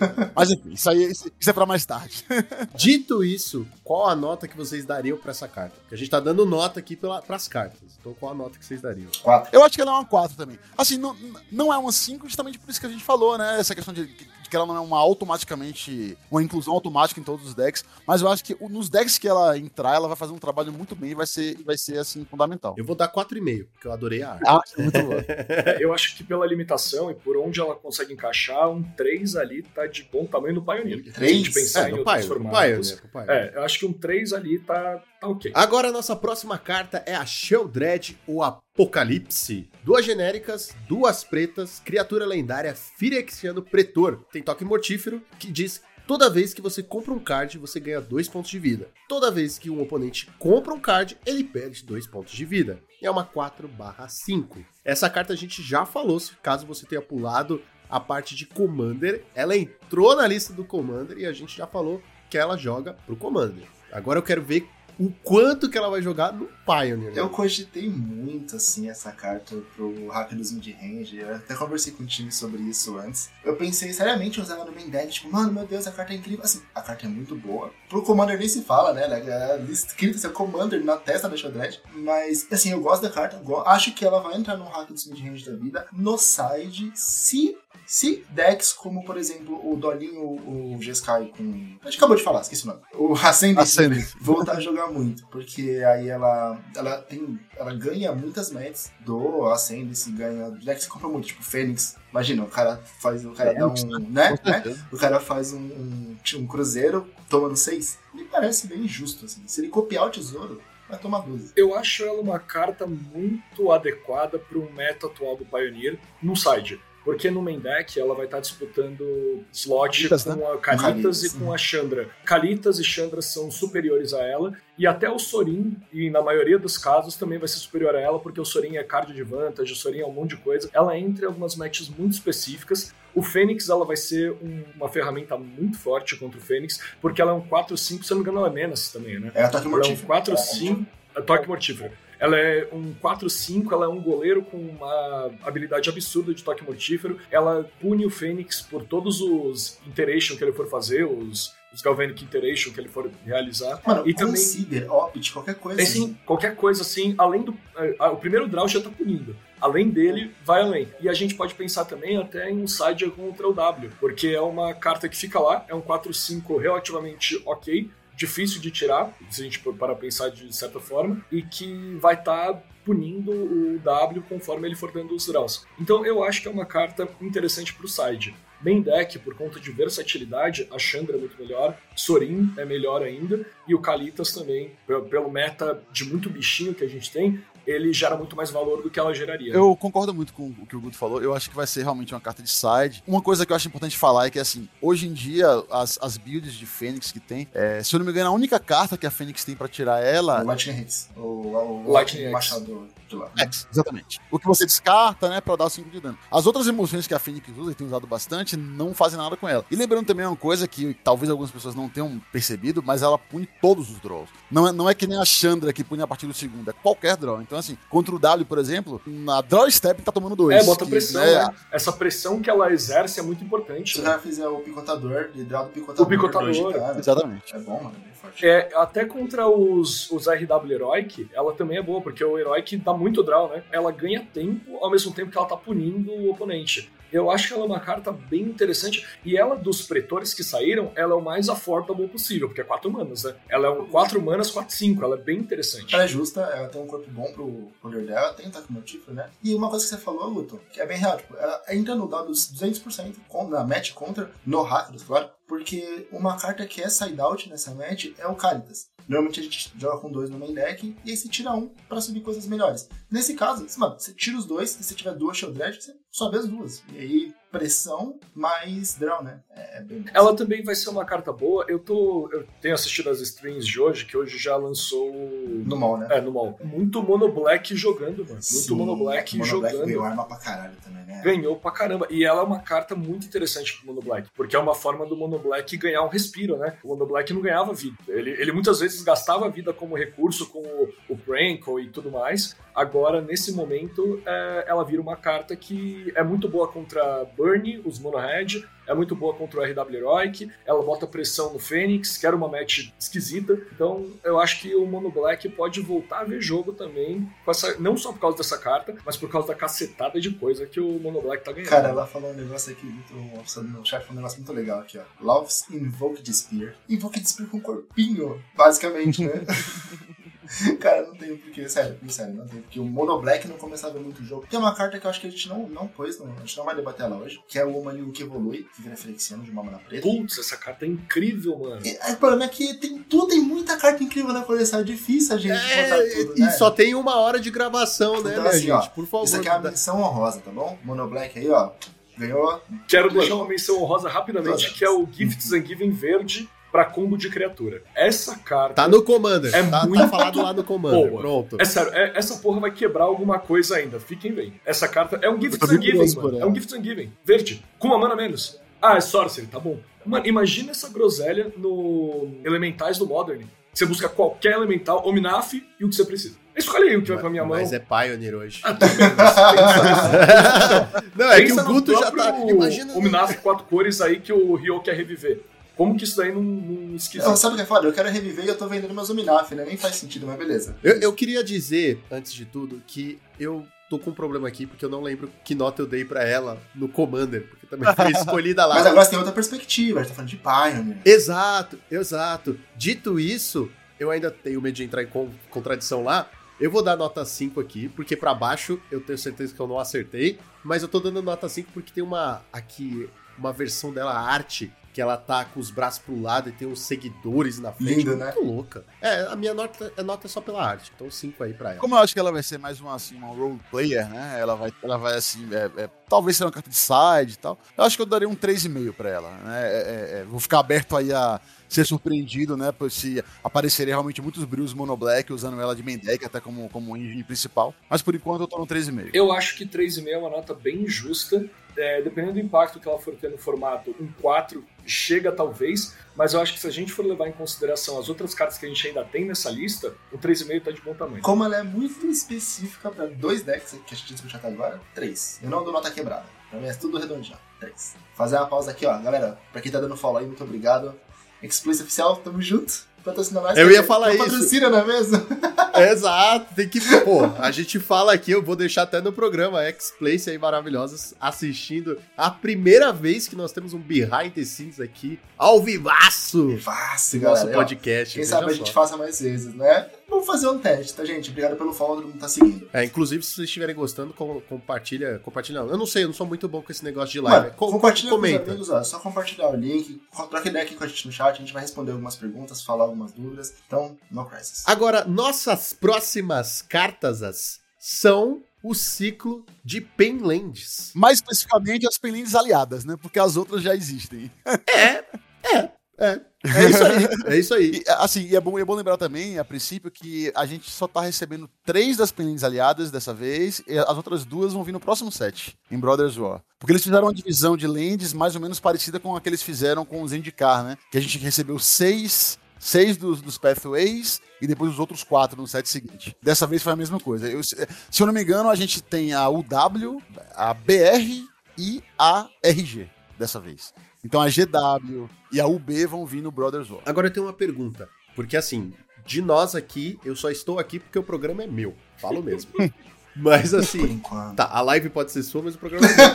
mas, mas assim, o lance é: como eu não tenho a tanto a vivência do Pioneer como vocês, a minha pergunta fica: essas pinlands que já existem, elas jogam alguma coisa? Ou... Jogam, por exemplo, a Pinlin de RW, a Battlefield Forge, ela, ela é muito importante ver bastante jogo no Boros Heroic, né? E na verdade, assim, eu acho, assim, a, a minha opinião sobre as Pinlands é que, assim, uma coisa que elas que vai ser bom da presença delas é que ela vai, elas vão permitir uns decks mais agressivos nessas cores aliadas, né? Porque elas são realmente lands muito boas para decks agressivos. Porque decks agressivos, tá, normalmente ligam menos para os seus pontos de vida, e eles ligam bastante para que todas as suas lands sempre entrem em pé, né? Não importa quando você joga elas. desculpa, desculpa cortar, eu vou falar um negócio importante sobre esse bagulho de Penland. Todas as strings que eu vi hoje, de acesso antecipado, a galera tá cortando land básica, porque obviamente não tem punição de land básica no Pioneer, pra colocar pelo menos duas Penlands. Então eu vou te falar um negócio. Galera do W aí, ó, que joga de. Esqueci a carta, a land que destrói land. Se vocês lembrarem, por favor, fale, por gentileza. Field of Ruin. é, Field of Free, Ruin. é Field of Ruin. Field of Ruin. Field of Ruin. Field of Ruin, ó. Pode botar três, tranquilo. Que o que vocês vão punir de quebra land, velho, não tá escrito. E assim, talvez aquela cartinha que joga no Pauper, inclusive, que é duas manas, destrói uma land, ou, ou você busca uma land, a pessoa busca uma land, você dá um draw. Wildfire? Alguma coisa Isso, Ah, essa é, mesmo. Wildfire. A Cleansing e o Wildfire. Cara, o Wildfire nunca viu tanto jogo quanto verá agora, porque o cara só pode buscar a land básica, aí você vai destruir as land dele, e aí, ó, uff. A lei- As leis, assim, por incrível que pareça, é exatamente o que o Ricardão falou. Mano, elas vão ver jogo, duas, uma. Não vão ver quatro cópias, obviamente não. Mas a galera vai cortar a land básica porque não tem, não tem punição por não ter. por você não usar básica. Inclusive, eu vi gente cortando também até as modais. Porque, enfim, ok, né? Você, ah, tomei um de dano, dependendo do deck, não, não faz muita diferença esse dano. E você tem a dual ali. Mais uma cópia da dual. A RW Heroic, que o Rick levantou, eu uso isso porque é um deck muito agressivo. Ele precisa só ter land que entre em pé. Por isso que usa essas penlands, né? Então essa ideia de ter alguns decks mais agressivos talvez surja mesmo. É que eu não sei, na combinação de cores pro Pioneer, se teria algum outro que seria tão agressivo quanto o RW, ou que conseguiria competir. É, a gente até pensaria, por que jogar com outro se não com o RW? Mas isso permite, né? É, é uma possibilidade que se, que se abre nesse Mano, processo. noção, eu vi os Rakdos cortar. Porque o Rakdos usa quatro vermelhas básicas: duas vermelhas duas pretas. Alguns usam três vermelhas e uma preta, enfim. É sempre essa. Os caras cortaram três das básicas pra colocar três PEN porque, tipo, entra em pé. Foda-se, eu não preciso me preocupar se vai aparecer ou se eu vou tomar um of Free ou não vou. Existem, existem alguns decks que estão num momento meio off-meta, assim, que eu acho que poderiam se beneficiar também. A gente tinha, até um, até um tempo atrás, um deck UW muito agressivo, que era aquele UW de Ah, o artefatos, tesourinho, lembra? o Que usava lá a tesourinha, é. Então, assim, é, pra um deck como, como o Tesouro, é uma, é uma opção legal também, porque é uma, é uma land que dá as duas cores, entre jogo em pé e tal. Outras opções também seria o WX de encantamentos, né? Aqueles decks por exemplo, eu lembro que eu vi outro dia umas listas é, GW de encantamentos, né? Que usava lá o, a Light Pulse, usava o Suran e tal. Pra esses decks, ela é importante também porque são decks agressivos. Por exemplo, a, a Brushland, né? Que vai chegar no próximo set, a, a GW, a Land GW. São decks agressivos e são- decks que ganham vida também. Então, assim, o drawback dela é muito negado pelo deck, né? Porque são decks que conseguem fazer isso. Então, assim, eu acho que o- a melhor coisa das Penlands seria que realmente elas abrem possibilidades pra é, combinações aliadas terem decks, decks talvez tão agressivos quanto o, o Heroic, né? Apesar de que acho que é um pouco difícil ser tão agressivo quanto o Heroic, mas assim, naquele. chegando perto daquele nível de agressividade. né? É, eu acho também que as Penlands elas vão ser uma forma de remediar, ou pelo menos é, de um tapa-buraco momentâneo, porque a gente sabe que ano que vem a chance da reimpressão das Fastlands é gigantesca, né? As no- lá no Firexia, de né? Firexia, mano, é muito provável que volte aí a BR, que volte ao W, essas Fastlands que, mano, faz uma cota que a gente espera e não existe. Até mexe com o coração, né? Até, dá até um- uma pontadinha aqui de E daí é, é de se pensar que são Penlands, elas estão aí como um tapa-buraco de seis meses. Porque daqui seis meses, essas. Provavelmente essas Fastlands vão chegar aí. Assim, a parte boa, é, eu sempre falo, eu sempre toco nesse ponto quando a gente faz os podcasts, é que as penlands elas não vão ser muito caras, tá ligado? As, as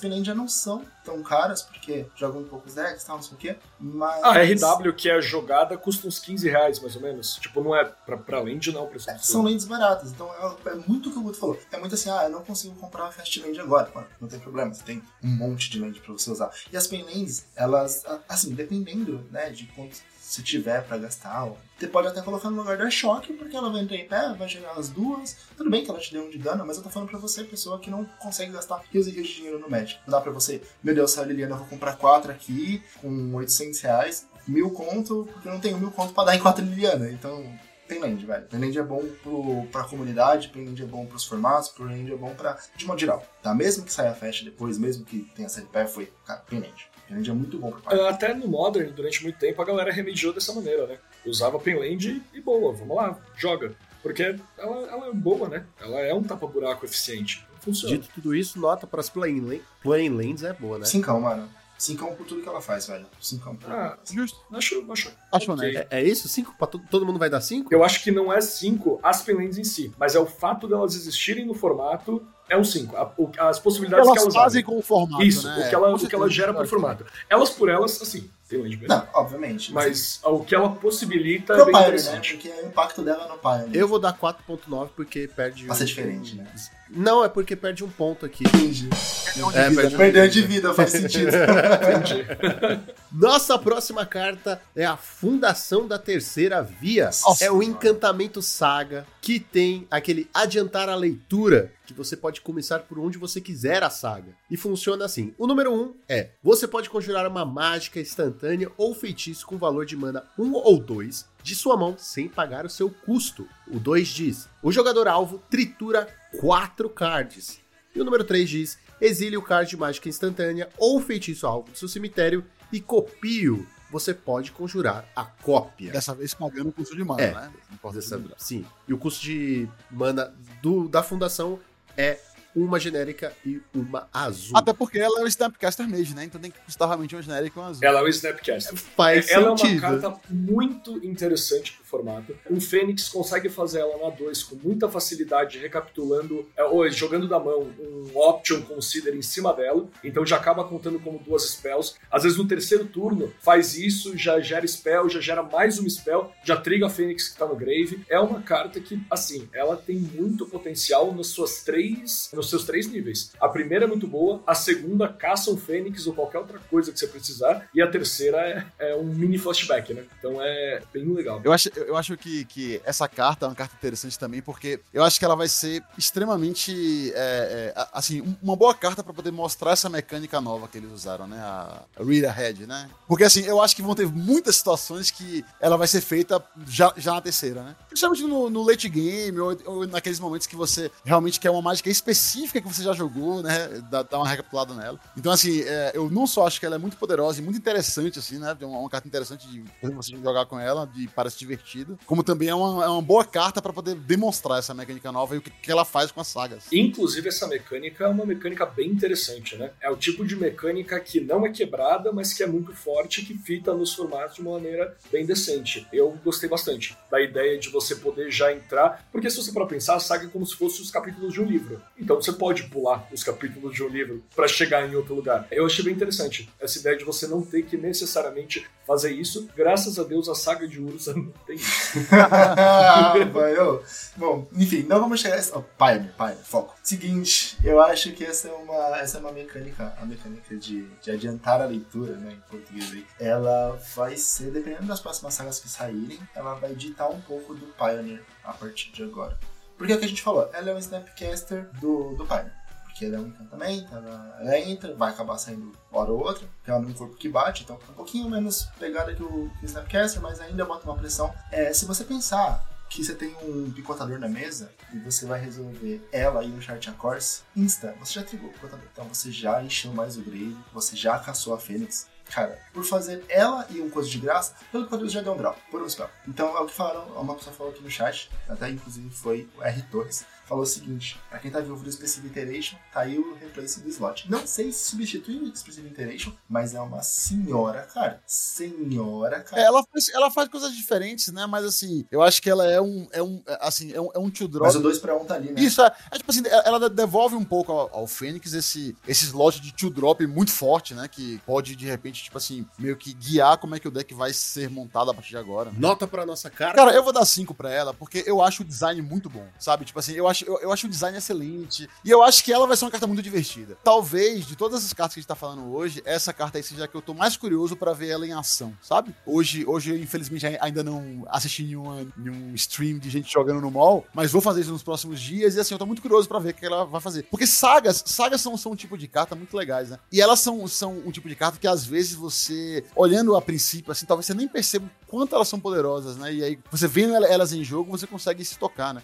É, aconteceu isso muito recentemente com a fábula do, do Quebrador de Espelhos, né? Que foi uma carta que começou meio assim, tá, beleza, vai ser boa. E hoje, tipo assim, é talvez uma das melhores cartas do set, né? Que ela foi lançada. Enfim, eu tô muito curioso pra ver como é que ela vai fazer. Eu acho o design muito bom. Eu gostei muito da, da mecânica de adiantar a leitura. Então, por isso que eu dou 5. Eu dou do 5, eu acho que é uma carta muito boa. Eu acho que ela tem um power level equilibradíssimo. A gente não mais está naquela política Fires de quebrar todos os formatos e rotacionar todos eles. Ela é o tipo Ainda de bem. carta. Ainda bem, ainda bem. Porque, pô, transformar Pioneer, Modern e Legacy no formato rotacionado é de quebrar as pernas. Então eu acho que ela é uma carta que ela fita o power level adequado para aquilo que se espera dela. Eu acho ela muito boa, eu acho ela uma carta muito interessante, eu acho que um 5 é mais do que merecido para ela. Mais do que merecido, não, menos do que merecido. É uma carta muito interessante pro, pro que ela pode desenvolver no formato e para arquétipos que ela pode gerar dentro do formato. Eu, eu vejo essa carta muito como o Picotador foi quando ele foi lançado. Vai sair. Assim, talvez ela não saia tão barata quanto o Picotador, mas vai sair barato, vai tomar um spike absurdo e eu vou jogar na casa do caralho. A parte boa é que ela é incomum, então a a chance de achar de Então encontrar não vai ser ela, tão cara quanto o Picotador tá hoje, né? Verdade. a chance de encontrar ela vai ser um pouco melhor. Porém, entretanto, se ela for o push da época do push, sabe? Que era um incomum mítica que você não achava pra nada, ela vai custar um absurdo. Então assim, eu dou. Eu vou dar 4 porque eu não dou quebrado. 4. 4. Eu acho a carta boa, bem forte, mas não absurdo. Cara, eu vou dar 5 por dois. Não, por três motivos. Achei ela forte, achei ela interessante, sabe? Você pode fazer muita maldade. E porque eu tenho que falar logo porque eu tenho que dar comida pro meu gato que tá me mordendo aqui, tá? o Juan tá falando que eu tô brisando, mas é que o meu gato tá me mordendo, filha da mãe aqui, tá? E a gente não vai falar de Lorde Elfo, não, aqui. Eu não admito essas putarias no meu programa. Já basta o palco, Já né? basta o palco, já basta o Magic ter elfa. Pô, no meu programa não. Nossa próxima carta, antes de eu dar comida pro meu gato, vai ser Liliana do Véu. Veja só. O que dizer de Lili, né? É? Cara, é, é engraçado porque algumas semanas eu tava jogando um torneio Pioneer aqui em São Paulo e eu enfrentei algum jogador que tava jogando de BR e a gente conversando assim depois da match, tá ali falou assim: "Nossa, velho, será uma carta que talvez seria muito interessante seria a Liliana do Véu, né?". E nessa época que ele falou, já tinha saído a arte dessa Liliana nova, né? Porque, enfim, com as histórias que saem no site da Wizards, eles vão revelando assim as artes. E na arte assim, ela, ela tá com o véu assim no espelho, e daí o Marcos Jotter no blog dele já tinha falado que teria um Planinauta que seria reprintado. E daí eu falei assim, cara, eu acho que esse seu desejo aí vai ser realizado, viu, e tal. E dito feito, né, tá aí a Liliana.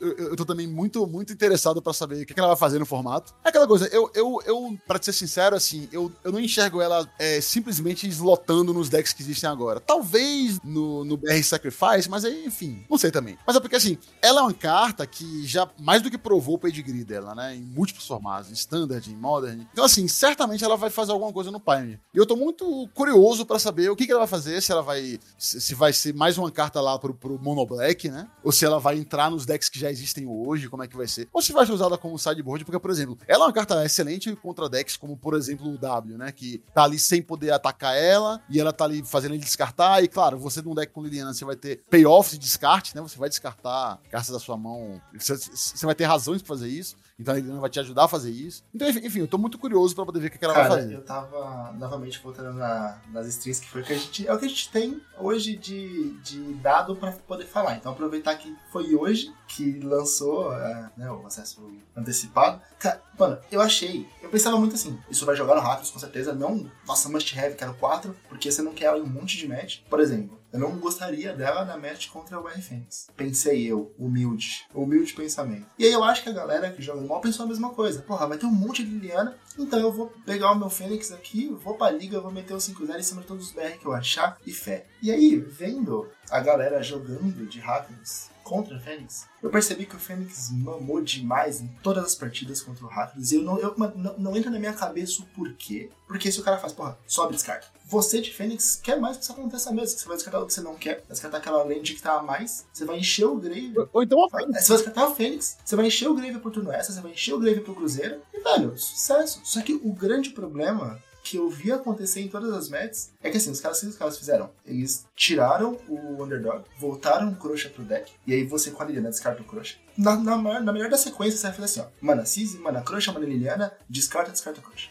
O Crusha também volta rápido. E você já perdeu três cartas. Uma que o Rakdos escolheu, uma que você escolheu e uma que a Liliana tirou. Você, como jogador de Phoenix que precisa de recurso na mão, se você não tiver um cruzeiro ali, que que aconteceu bastante, você só perdeu. Você perdeu todos os seus recursos e tá tomando pressão. Tomando pressão, tomando pressão. Ah, você vai e faz coisa no gel. Sacrifica pra Liliana. Ou você faz pro contador. Sacrifica pra Liliana. E aí o cara volta, mano, te currando. A velho. coisa eu acho que fica muito pior. E, cara, horrorosa. E, porra, o cara vai e descarta. Você vai assim, lá, descarta aqui, a, descarta com a Liliana pra cima. A cara descarta a Fênix. Dá o draw, faz lá um cantrip e não volta a Fênix. Rakdos vai voltar de, de Graveyard Trespasser, vai comer a, a sua Fênix e você perdeu a Fênix, tá ligado? E se você não tomar Gol Blank depois, nesse segundo match, claro. Então eu achei real que seria bom, quer dizer, desculpa, que a match seria boa pro Fênix, mas parece que ficou horrível. Ou a galera do Fênix não sabe jogar contra. Ah, então, antes de eu passar a eu só quero falar um negócio que me perguntaram aqui. Eu acho, sim, senhor, com toda certeza, que três Lilianinhas no Abyssal Grace Fang, beleza? É o draw, é o descarte que você queria, o descarte que faltava. E eu até te falo o que tirar. A gente tava jogando com dois duros no main deck, né? Tira os dois duros, tira o Rafine Informante, bota três Liliana, descarta o que você precisar, mata o bicho do cara se você precisar, e ó,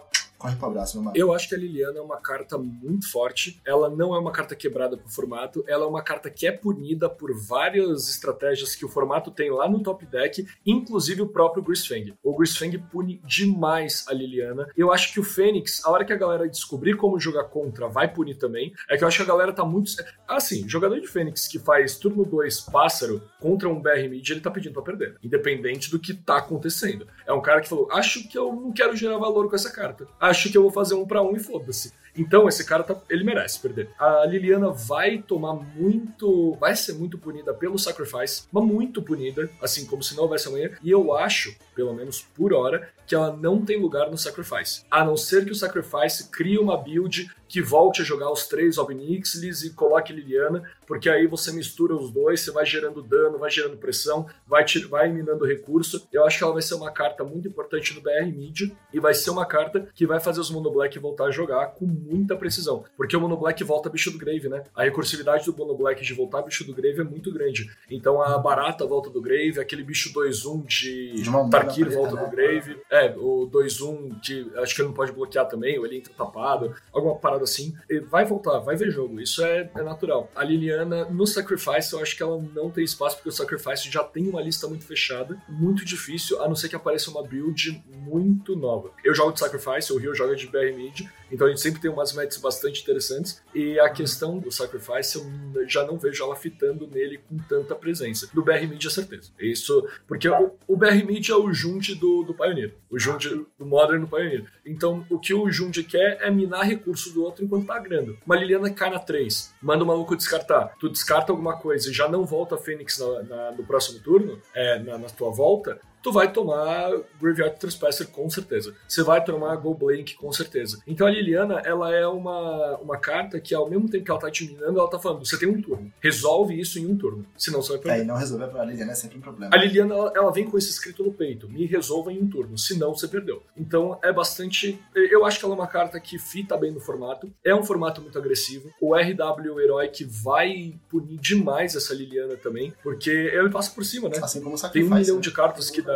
É, o Sacrifice passa por cima. Ela vai mandar o sacrificar todo mundo. O diabo tá matando ela em resposta. Então, ah, vou perder o diabo, tudo bem. É um pra um. A Liliana, ela tá no deck pra gerar valor. Gerar dois pra um, gerar mais coisa. A hora que ela se faz, ela gera um pra um, fazendo eu sacrificar, sei lá, meu diabo, ela morreu junto. Eu tô felizão. O Sacrifice joga em volta disso daí, numa boa. Isso se não tomar eu comprando dois e ainda perdendo a própria Liliana. Tudo isso gera um monte de valor absurdo. Eu acho que a Liliana vai ser muito boa contra decks que talvez o BR já seja bom. Então, contra o W, ela vai ser muito boa, mas o BR já tem uma match muito boa. Eu acho que talvez ela equilibre um pouquinho melhor a match contra Mono Green. Se bem que eu não sei, porque se o hack se, se tapa na 3 pra fazer uma Liliana, na volta ele toma 56 manas, assim, na cara. Então, eu não sei o quanto ela vai ser boa também, porque... Pô, a, a Magic Spirits também é ruim, porque você faz Liliana, toma uma company na volta. Não, nem Sim, uma company. Você faz a Liliana e fala, sacrifica um. O cara, tá, daí eu vou fazer aqui no passe um... Sacrifica o pirata, company. Aí a gente. Pronto, acabou. Você- ela vai tomar a tapa por cima. Imagina que o Obnix eles é uma Liliana muito nerfada. E o Obnix eles já, já sofre pra caramba porque ele não se protege em relação ao bicho que voa. A Liliana não se protege também em relação ao bicho que voa. Os bichos do, do BR Mid não pula. Eles não, não alcançam os bichos que estão passando por cima. Então isso gera também uma condição de jogo que pra ela muitas vezes é desfavorável. Eu acho que ela é boa no meta, contra alguns matches. Mas ela é muito punida por outros, outros decks que estão lá no topo e que vão punir ela com toda certeza. Por isso que quatro de olho fechado não funciona nesse- nessa construção. Tanto que, é, usando só como exemplo, os BR Sacrifice estão cada vez tirando mais Obnixilis porque não tem espaço. Ah, Os decks que a gente está enfrentando tá sendo punido. Então caiu Obnixilis para colocar Saga no lugar. Ah, as sagas de Kikijiki. É muito melhor, né? É, te gera card advantage, te gera um monte de coisa. O Obnixilis ele é muito bom em algumas situações específicas. Sei lá, jogando contra o Camadinha na semana passada, ele fez uma Hydra 7-8. Eu dei Claim the Firstborn, sacrifiquei pro Obnixilis e eu dei Obnixilis. Ele perdeu, obviamente. Mas isso é muito específico, sabe? Não vai acontecer com muita frequência. É, é uma- o que vai acontecer com a Liliana também. Eu acho que a Liliana é uma carta muito, muito boa, mas específica Vou também. te falar um negócio aqui que é reação. É, normalmente ela joga em decks onde você consegue proteger, descartar, tal, dar disrupt pra ela entrar safe. De fato, realmente, é por isso que eu acho que ela vai jogar 4 no Hackers mid-range no main deck. 2, estourando 3. Porque, tipo, mais uma coisa que o Guto falou. Ela já é muito boa no, em matches que, que a match já é boa, o W. O que acontece com a Liliana no Hackers é que o, o Hackers ele é 50-50 a todos os decks, com exceção do W que é 60-40. Então, assim, E do Mono Green, que e é do Monogreen inverte que é também. né? zero, é zero, 100 pro Monogreen. então, tipo, é, o que ela faz é deixar a match contra o W 80-20. Então, tipo, você, você para de ser um 50-50 contra tudo, e aí você vira, é, tipo, tem algumas good matches. Essa é a diferença. Então, tipo, por isso que eu falo assim, ah, não vai 4 no main deck de jeito nenhum, gente. Carta é muito boa, é- ela é muito variável. Contra o Spirits ela é horrorosa, contra o Sacrifice ela é horrorosa, contra, contra o Fênix eu achei que ela é horrorosa, talvez as pessoas aprendam a jogar contra ela, mas por enquanto tá parecendo bom, mas eu achei que era ruim. Contra o, o Heróico é ruim, sabe? Se o cara fizer dois corpos, ah, a Liliana já mamou. Se ele fizer um só e se resolver a Liliana, aí você, você tá no. É, o Neutro ele comentou aqui, né? Ele disse que nos decks ali ele vai, ela vai se defender de alguma maneira e tudo mais, mas mesmo assim é, são decks que botam muita pressão de muitas maneiras distintas, né? É, eu, eu sei, a Liliana ela joga por conta disso, porque você tem como dar o descarte, você tem como dar a remoção, você tem como é, jogar em volta de várias outras coisas. Mas ainda assim, é, o Spiritus é um deck que gera uma situação de jogo muito desfavorável pra Liliana. E isso desde o Modern, desde a época que isso existia no Modern, já gera uma situação de jogo desfavorável.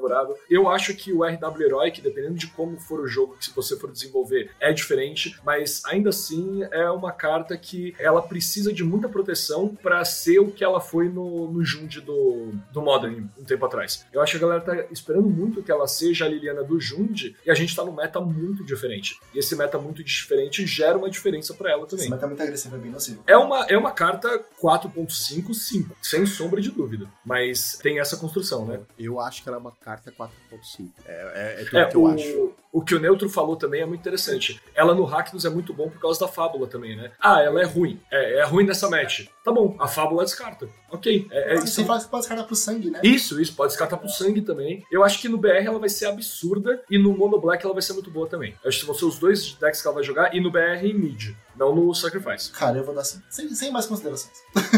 Eu vou dar 4,5. Pra mim vai ficar 4,5 porque. Eu vou dar 4,5 também, porque eu acho que, assim, ela não vai ser absurda, de modo geral, por tudo isso que, né, meus amigos com mais experiência em jogar de BR falaram. Mas, assim, ela é uma carta, eu acho, eu, eu gosto muito do design dela e eu acho que ela vai fazer coisas boas pro formato também. Quando ela for, assim, eu acho que, assim, os decks que ela pune são decks que, tipo assim, ah, ok punir, sabe? Tipo, e ela pune de uma maneira, de uma maneira interessante, eu acho, né? Não é, não é uma, uma- assim, é com interação, né? Se fazendo descartar, né? É você usando pra, pra, pra sacrificar e tal. Então, assim, acho que 4,5 seria uma nota razoável. É, e eu falei do Mono Green, do Mono Black do BR, mas obviamente, eu acho que a melhor carta que ela entra é no Abyssan Grisfang. Abyssan Eu, acho que melhor do que o BR, ela vai entrar no Abyssan eh, Grisfang. Porque ela faz Porque é o tudo, né? deck que tem a carta óbvia pra você descartar já, né? É, Você Ela é já quer muito boa, Não uma, três. Grisfang. Muito boa. Três. E- certeza. Sim. Isso sem sombra de dúvida. O Abyssan Grisfang protege ela com corpo, protege ela com descarte, é, gera o card advantage que você precisa, e, e ela é muito boa, mano. Ela, é ela te cria um subjogo contra o Abyssan Grisfang, que o Abyssan Grisfang ele já tinha dois subjogos, né?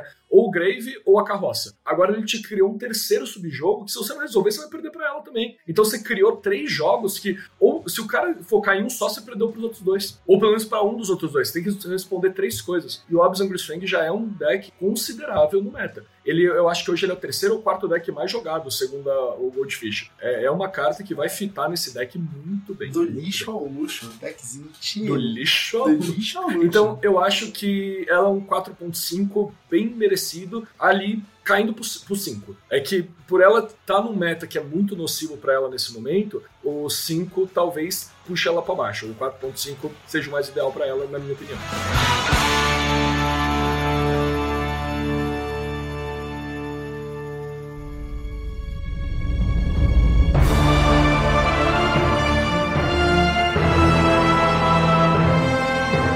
Nossa próxima carta é o Canalizador de Éter. Duas genéricas, uma azul, uma criatura humano mago, 2/1. Quando ele entra no campo de batalha, você pode escolher um. Ou ele cria uma ficha de ave branca 1/1, ou você devolve outra permanente alvo de não terreno para a mão do seu dono, ou você compra uma Tem carta. uma cartinha pouco conhecida no meta, que assim, eu acho que ela vai abusar demais, que chama Collector Company. Eu acho que ela é uma cartinha que quando cair no Company, a galera vai olhar e falar, porra, perdi. Porque ela faz Cara, é, tudo, é engraçado porque, assim, tipo, eu. eu é, quando essa carta foi revelada, no primeiro dia, assim, já no Twitter, eu tava vendo alguns jogadores de Magic fazendo até piada, porque as pessoas estavam falando assim: ah, nossa, mas essa carta devia ter flash.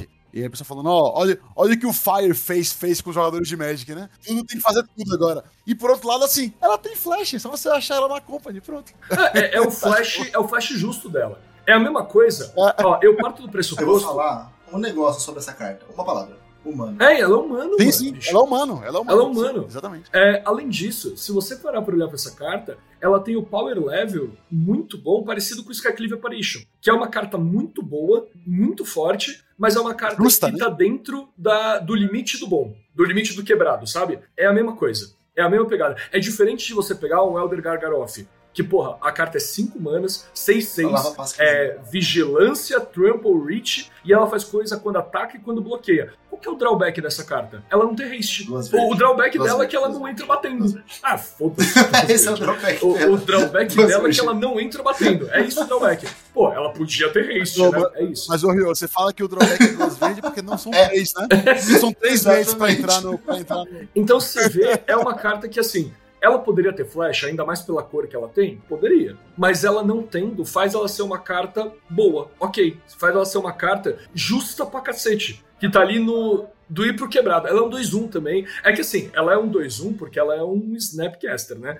Ela não precisa ficar na mesa. A hora que a- o ETB dela é o, o bom dela. Se ela ficar na mesa, é lucro. Ela é um 2 ali batendo. Um, um corpo pra blocar, mas os ETB dela são muito fortes. E ela caindo na Company, mano, aquele Bunch Company que o Cláudio H tava jogando no mall e tava fazendo resultado direto. E tipo, só ele jogava com essa porra e É só um ele fazia Stuff, resultado. né? E não é nem um Humanos, não é um Spears, é só várias pilhas de bagulho bom assim, ó. É um Bunch, é um bunch, bunch Company. Virou real, mano. Virou muito real. Essa carta é muito boa. Ela te faz tudo o que você precisa, ela caindo. Ah, ah, caiu no passe. Porra, ela fez tudo. Tirou alguma coisa, te deu um draw. Porra, ela é muito boa. É uma carta Mas tem um excelente. deck que a gente não considerou aqui, que é um deck que eu acho que abusa bem dessa carta, que é o Five Colors Incarnation.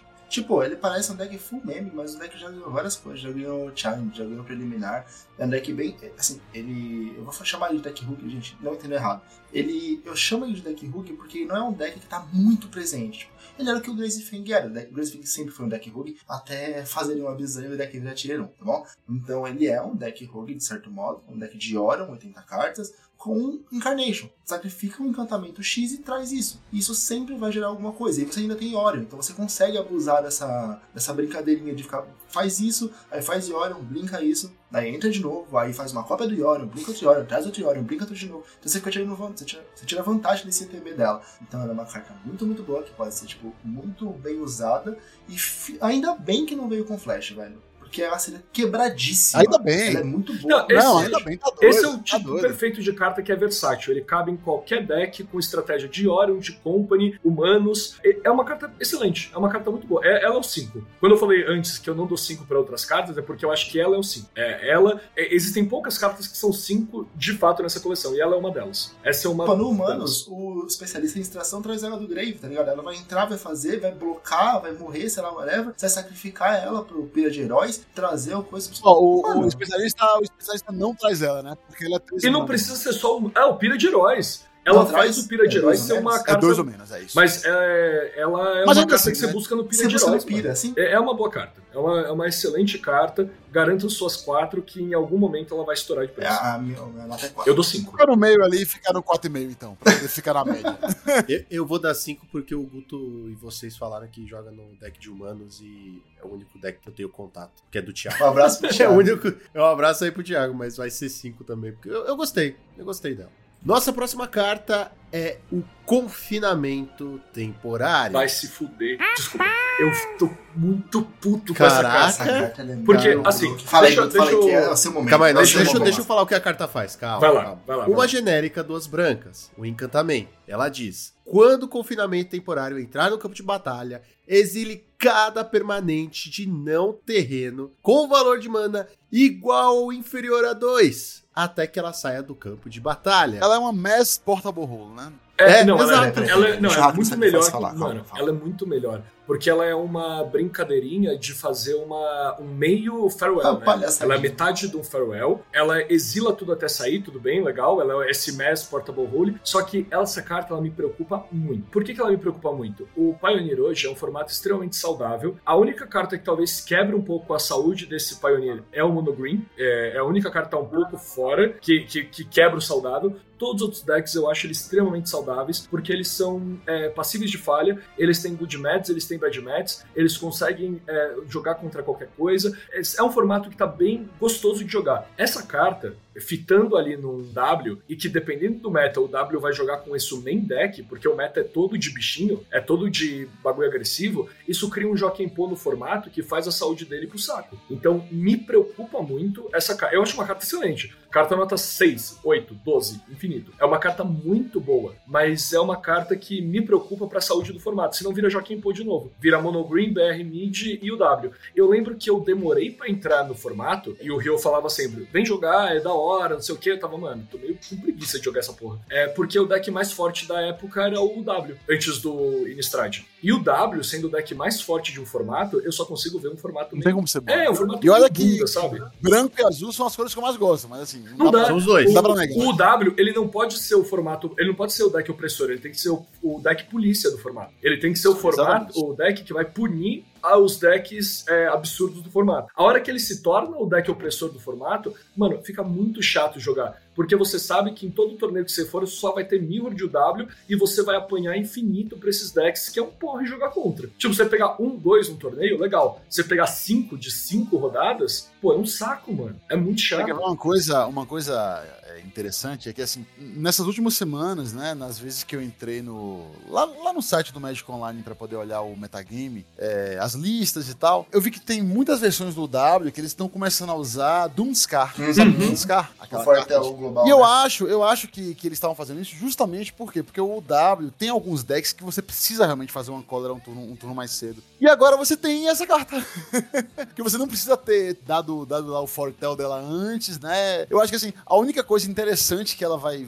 Assim, que, que, que ela causa na- lista do W é que assim, se o W for realmente abraçar ela, ele não pode mais usar o porta-borro. Ele vai ter que ficar, né, é, se. se é, é, contando Vai com a ficar um mais marcha. aberto, jogar com mais marcha, jogar um turno depois, sim, concordo. O que não é lá um problema pro W. É, pois é, pois é, exatamente. Mas assim, eu, eu concordo com, com- com o que o Guto falou. Eu acho que é uma carta que, assim, é uma carta que me deixa, que me deixa apreensivo. Tô até muito mais satisfeito com ela no Modern, pensando nas, pensando nas, nas possibilidades dela pro Modern. Porque realmente, no Pioneer, eu acho que ela pode realmente trazer o W de volta pra uma situação que não seria tão saudável pro formato, né? Eu espero que não, espero que eles saibam o que eles estão fazendo. Mas assim, é uma carta que eu, eu gosto muito da carta num vácuo, assim, sabe? Eu gosto muito dela. Exato, num vácuo. Assim, ah, printei essa carta pra jogar em lugar nenhum. Porra, ela é linda. Ela é muito legal. Printei essa carta pra jogar no Pioneer. Puta, aí fudeu. Porque, ó, pensa nos decks que ela vai afetar. Ela afeta o Mono Red, Mono Red vai pro saco. Ela afeta os, B- os RW Heroic. Ela afeta o Sacrifice. Ela afeta metade do ramp da, da curva do BR Mid. Então, ela afeta muita coisa que assim, ah, mas se você destruir, ela volta. Pô, legal. Ela,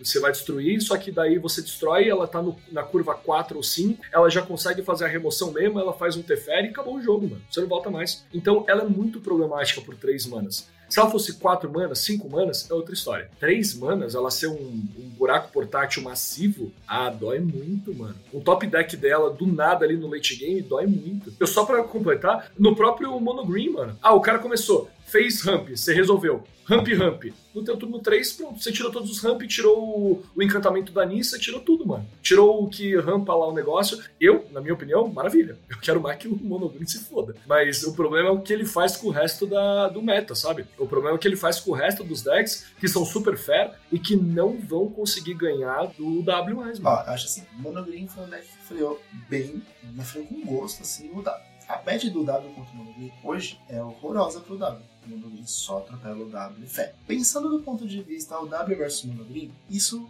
na draw, o Mono Green na draw, então o W na play, faz o W ter muito mais jogo. Nossa, né? Você vai tirar o elfo e o ramp da lente. Male, male, você vai tirar ali o ramp da lente, a, a- o encantamentinho e o coisa de Nissa.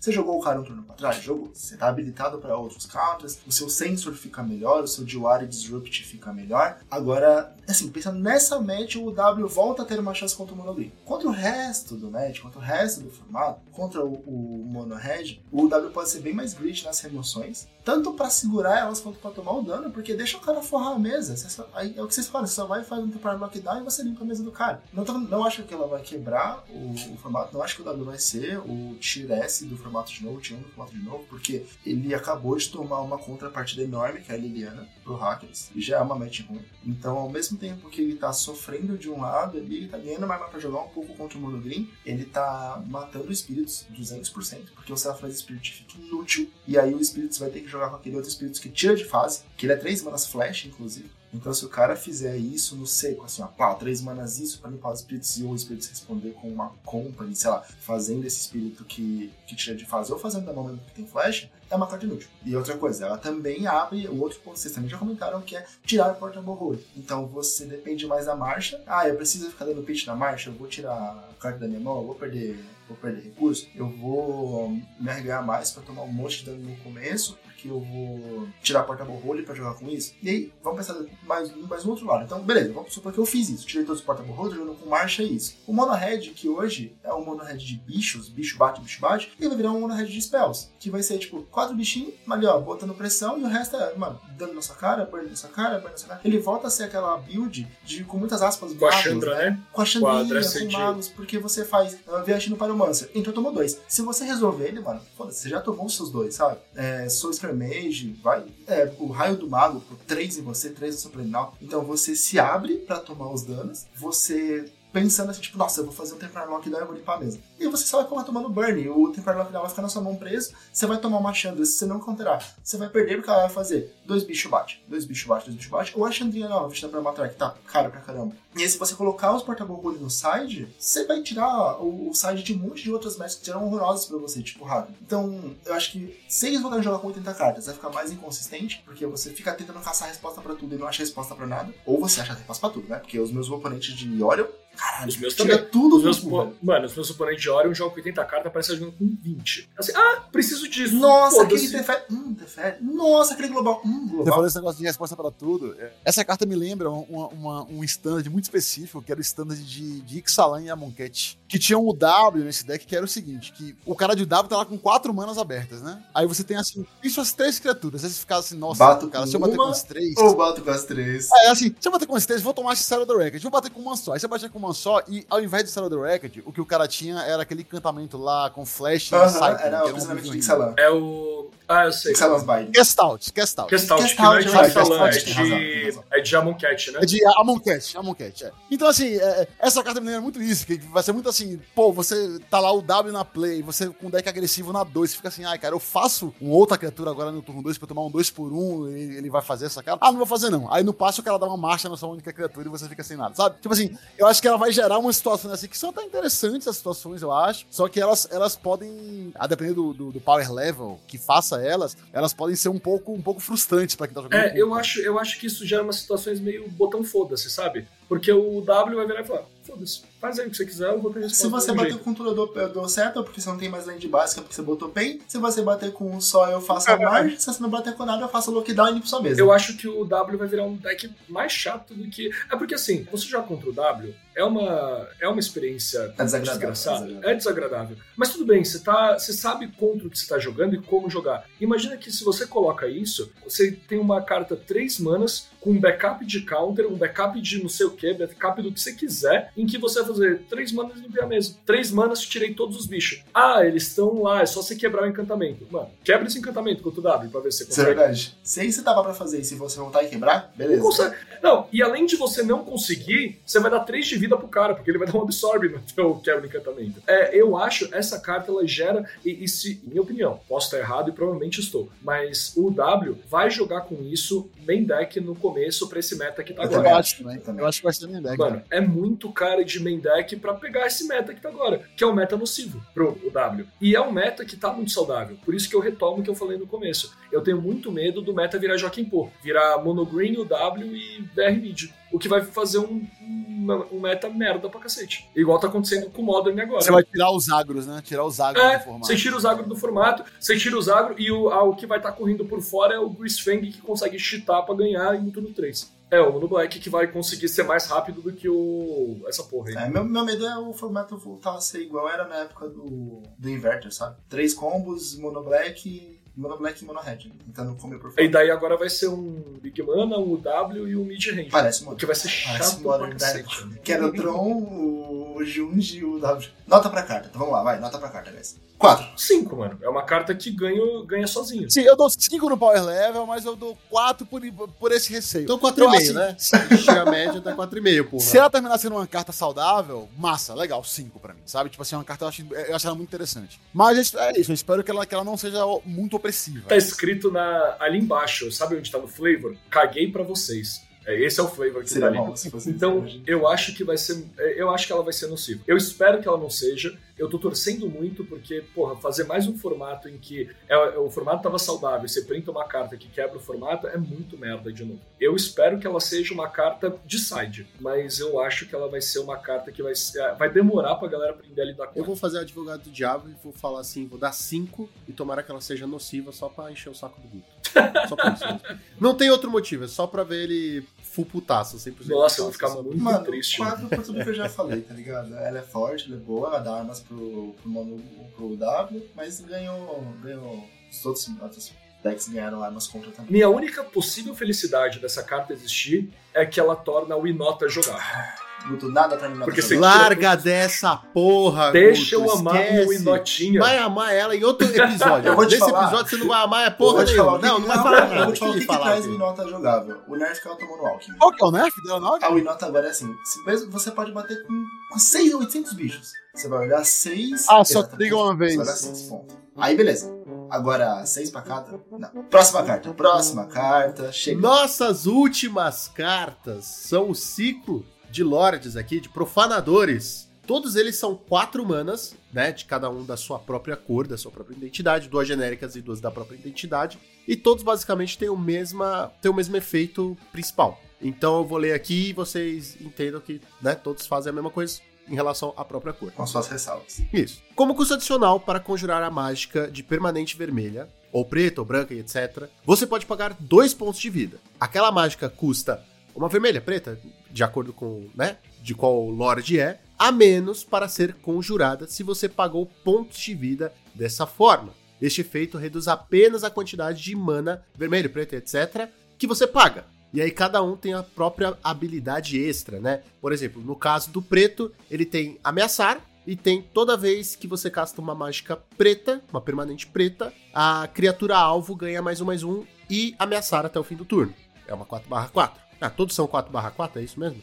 Não, então 4. Ah, não, não. O verde é tipo 5 mana 6-6. É, é, mas é basicamente a mesma coisa, assim. A habilidade é o que importa no final. Todos eles trigam de você é, jogar uma mágica de permanente, né? Elas diminuem É, de mana filexiana, só que sem ser mana filexiana. Isso, exatamente. E elas também têm, têm a, a habilidade trigada com mágicas de permanente da cor específica. Né? Quando você faz a mágica permanente da cor específica, ele tem um trigger. Isso. O vermelho, no caso, toda vez que você conjura uma mágica de permanente vermelha, profanador do instinto causa um de dano a qualquer alvo. O azul, toda vez que você conjura uma mágica de permanente azul, compre uma carta. O verde, toda vez que você conjura uma mágica de permanente verde, coloque um marcador mais um mais um em cada criatura que você controla. Cada.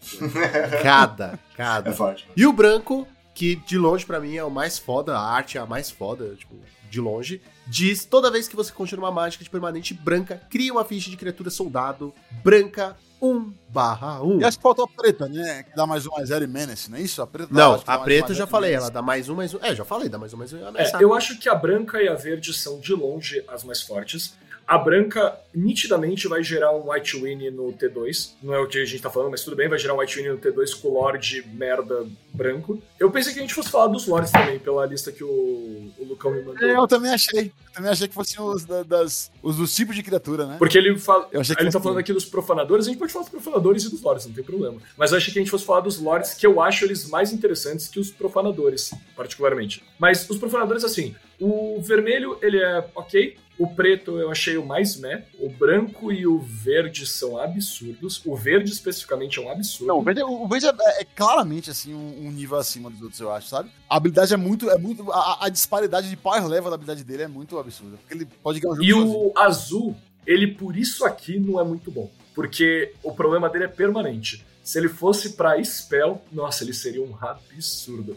Imagina que todo spell que você castava era um comando crítico. Todo counter que você casta é um comando crítico. Mas não, ele é pra permanente. Então, aí ele fica meio meh, né? Ele Todos são pra permanente, coisa. né? Eu acho que o que equilibra os, os Felixianos são que são permanentes. Cara, eu, prefiro, eu gosto muito do vermelho, justamente por causa da temática, assim, não da temática, a temática é igual pra todos, mas o fato de ser para permanente torna o vermelho um pouquinho melhor. Ah, mas o fosse falando tipo, de coisas que ele- a curva dele é baixa, todos os decks que jogarão com ele são decks mais agressivos, então Big Head, por exemplo, eu conseguiria jogar com ele.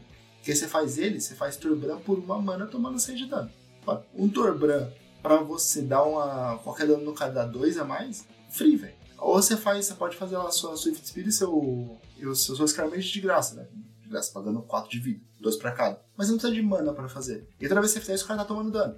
Então eu gosto mais do vermelho justamente porque o fato de ser permanente faz ele ser um pouquinho mais cheatado. Uma coisa que eu gosto no branco é que. Eu não acho que isso vai ser bom bastante pra pioneiro, mas ele é uma carta que ele é meio enabler de alguns combos infinitos. Aproveitando que o, que o Lucão tá aqui, que é palpeiro, ou foi palpeiro um dia na vida dele, qualquer daquelas cartas, daquelas, daquelas cartas brancas que. O branco tem, tem algumas criaturas baratinhas que quando eles entram em jogo, você devolve uma permanente pra sua mão. Você pode fazer uns combinhos com essas cartas aí, porque você tá. Core Skyfisher, por exemplo. Isso, tipo quase Skyfish, ou então aquele leãozinho lá que tem flash de, de Time Spiral e tal. Porque eles vão custar menos pra poder você baixar e toda vez que eles vão entrar, você vai fazer uma fichinha. E eu vi já umas pessoas falando de alguns combos em, em decks tipo Soul Sisters, né? Entrou o bicho ganha vida. Não né? só a criatura vai entrar em.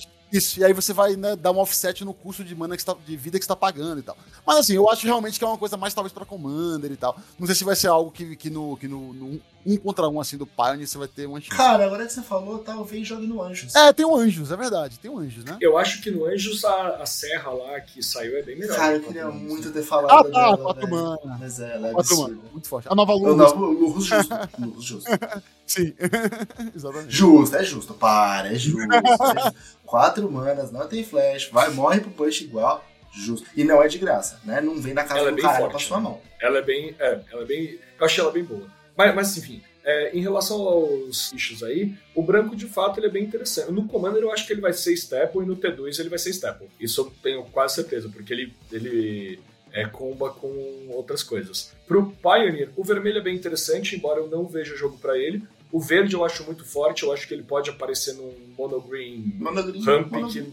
Ah, as- é porque o monogreen tá com os Monogreen verde. né? Então Monogreen verde, monogreen verde. Aí, ó, importante. Exato. exato. O Monogreen, não Monogreen, o Gru, O Gru talvez ele veja jogo. O Gru Pode ataca, ser, talvez ele veja ser. jogo. Porque é um deck, ah, é um deck correndo por fora, um tier 3, tier 2, mas é um deck que, assim, ele pune pra cacete o que, to- o que é punido por Big Mana. Então os BR, ele, ele passa o carro, os UW, ele passa o carro. Esses decks que é punido por Big Mana, esse bichinho aí pode jogar muito bem. E eu acho que nesse Gru ele talvez jogue. No Monogreen, eu acho que a lista é muito fechada pra ele entrar. É, o, Mo- o Monogreen tá, tá, tá, tá próximo da, da lista otimizada, eu acho, né? Agora que acharam o Tefé. Cara, e toda tal. vez que vier um Planalta novo, aí vai ser a lista otimizada. Ah, e ele tem três listas possíveis. Ele tem o combo de turno infinito com a Vrasca, o combo do, com o Teferi e o combo com o, o Monogreen, Monogreen com o Nicobolas, né? Que é só pra gerar valor em cima dele. E, e que comba também com o Vel e, e, e bom, vai embora. O Monogreen é tipo uns 30% do meta, mas no MTG Goldfish ele é dividido em 8 decks que tem 4% do cara. É, é o muito Monogreen, bizarro. o Monogreen Five Colors, o Monogreen Four Colors. O Monogreen Golgari, o Monogreen com vermelho, o Monogreen foda-se. Daqui a pouco eles fazem Monogreen com Sarkhan só pros, só pros Planeswalkers ser tudo Só pra- dragão é só pro carne bater, só pra fazer um É, só porque pode, né? do carne Por que não? como bicho. É, exato. Só, só porque o Carne já não é insuportável o suficiente como Planeswalker. Ele tem que virar um dragão. Tem que virar um dragão. Com mutante em cima. Preto foi o que eu menos gostei. É que o preto em Commander vai ser um absurdo também, porque ele é um outro Carrick, né? E o Carrick no Commander, por si só, já é muito forte. Mas pra Pioneer, eu acho que o que vai ver jogo mesmo é possivelmente o verde e o vermelho. Eu acho que o verde mais que o vermelho. Nota pro, geral pros profanadores. Três. Três. Acho bem justo. Pra, pra não dar um 3,5. acho Então eu vou dar 3,5 porque eu achei a arte do profanador branco muito foda. Já falei. é Mas e vocês? O que acharam desse novo jeito que nós apresentamos a análise de coleção? Vocês gostaram? Não gostaram? O que, que dá pra melhorar? O que, que não ficou bom? Ficou muito longo? Não ficou? Deixem nos comentários, certo? Que a gente vai estar tentando melhorar. Esse foi um teste, né? Abordando aí os formatos que a gente mais gosta e que são estão em mais alta, né? Mais em alta aí, que é Pauper, porque, bom, somos um time de Pauper, né? Primeiramente. Temos aí o Pioneer, que está sempre em alta, né? Vai monopolizar o mundo do Magic competitivo. E o Commander, porque ah, a gente tem dó de Commander, então a gente resolveu fazer. Mas deixem nos comentários, certo? Não esqueçam de nos seguir em todas as redes sociais.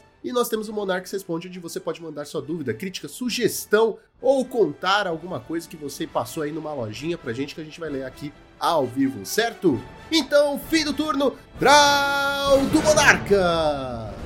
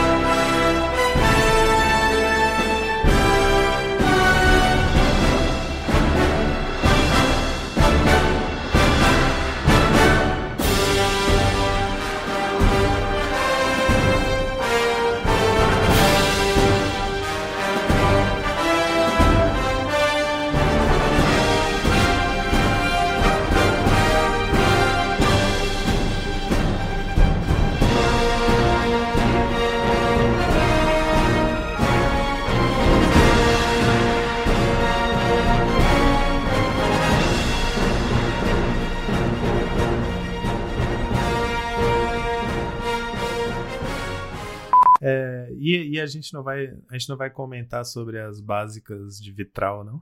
E aí, Lucão, você achou melhor, Já melhor ou o pior tempo, do que a. Pokéland? Ah, não, Pokéland é Pokéland, por vários outros motivos que eu não vou revelar num podcast de Magic. Cara, elas são muito lindas, elas são muito bonitas, mas assim, eu não consigo gostar de arte de vitral, tá ligado? Eu acho bonito, mas eu não quero ter isso no meu baralho. Eu prefiro a Pokéland loucaça mais bonita. É, eu acho muito espalhafatoso. Aí, ó. A Pokéland é mais, é mais, é mais tranquila, tá ligado? É mais, Mas low isso, profile. é. Logo você, Tog, que curte umas alteras de arte aí. Eu? Do Tog. Ah, o Tog. Ah, tá. Mas Alguém curte te- uns bolt todo, todo, Aquele- aquele brainstorm Mano, é que eu- Não, mas ali. Mas aí é a arte, não é um, um estilo, tá ligado? Pois é, cara. Até mesmo aquelas, aquelas Snowland pi- pixelada. Bicho, Não, aqui- aquilo não é carta. aquilo, Aquilo não é nem carta. Ah, inclusive pode parar de gravar, gente. Ué, a gente não vai nem se despedir? Tchau, beijo. Beijo, ouvintes. A gente nunca se despede. Eu vou parar, Vou vou parar parar. de gravar. Cara, vocês acreditam? Eu achei, eu achei, antes da gente parar de gravar, eu achei aqui a carta que eu tava falando, que é o Gorila Chief, Chiefen... É, peraí, que eu achei em português aqui. Líder dos goli- gorilas. O líder dos gorilas. Gorilas. Gorila. Gorila. Porra, essa carta é uma bosta. Agora que eu parei pra ver, duas genéricas, duas verdes, regenerar por uma genérica e uma verde, 3/3. Que merda. Ela já foi boa numa época. Ela teve seu papel, tenho certeza. Mas e você, ouvinte? Adivinhou a carta antes de ouvir dele? Não adivinhou? Você comentou? Figura essa. Segura essa. É, Foi a primeira vai- live desse Primeira jogo. live também, é. A gente vai tentar fazer um pouco mais interativo. Então, ó, última pergunta pra gente encerrar a true, tá? Alguma teoria além do Mando Nictus? Uma, uma carta, uma carta. Nada mais que isso. Alguém? Eu acho que o Carne vai junto com o Nick. Cara junto com o Nictus. Rick. Eu não sei se vocês vão, se vocês vão querer jogar a bomba atômica e banir os dois. Eu acharia que vai ser o Nictus mesmo. Eu acho, inclusive, é, isso, isso é algo que eu venho falando há algum tempo já. Eu acho que o Treasure Cruise tá com os dias contados, mas que não vai ser agora ainda. Eu acho que em algum momento ele vai embora. Mas não vai ser agora. Lucão, uma carta. Elfo de London War. Cara, Ampa acho, muito! O bagulho fica louco, sai do controle. Não, não dá não. eu acho que quem vai junto é o festival. É, eu, eu tava pensando no festival, mesmo porque o Brendo e o, o Juan falaram, então eu tava pensando nisso. Festival não vai antes de um ano, a não ser que ele seja muito quebrado. Então, eu acho Cara, difícil. o festival tem que ir porque ele tem Storm no nome, tá ligado? E tudo que tem Storm no nome é, dá ruim, tá ligado? Então não. Não, não, Eles não. não aprendem, né? É, Storm não é uma Não mecânica que funciona tanto como mecânica quanto nome, tá? Pânio Camada. Não, é sim. Storm é maravilhoso. Ah, o Rio me conhece há muito tempo. O meu pet deck do Modern é Storm. Minha cachorra chama Mas qual, qual o formato do Eu Storm? Qual formato? Deus, bicho. Qual formato? No Modern. Modern. Eu queria Que é o muito novo Legacy, que né? tivesse um Então- Storm viável no Pioneer. Só que o mais próximo é Lotus. E Lotus. Tem, tem. É monogreen. Tem quatro É verdade. de Storm. É verdade. Triste você jogar de, de Lotus. Mas é isso, gente.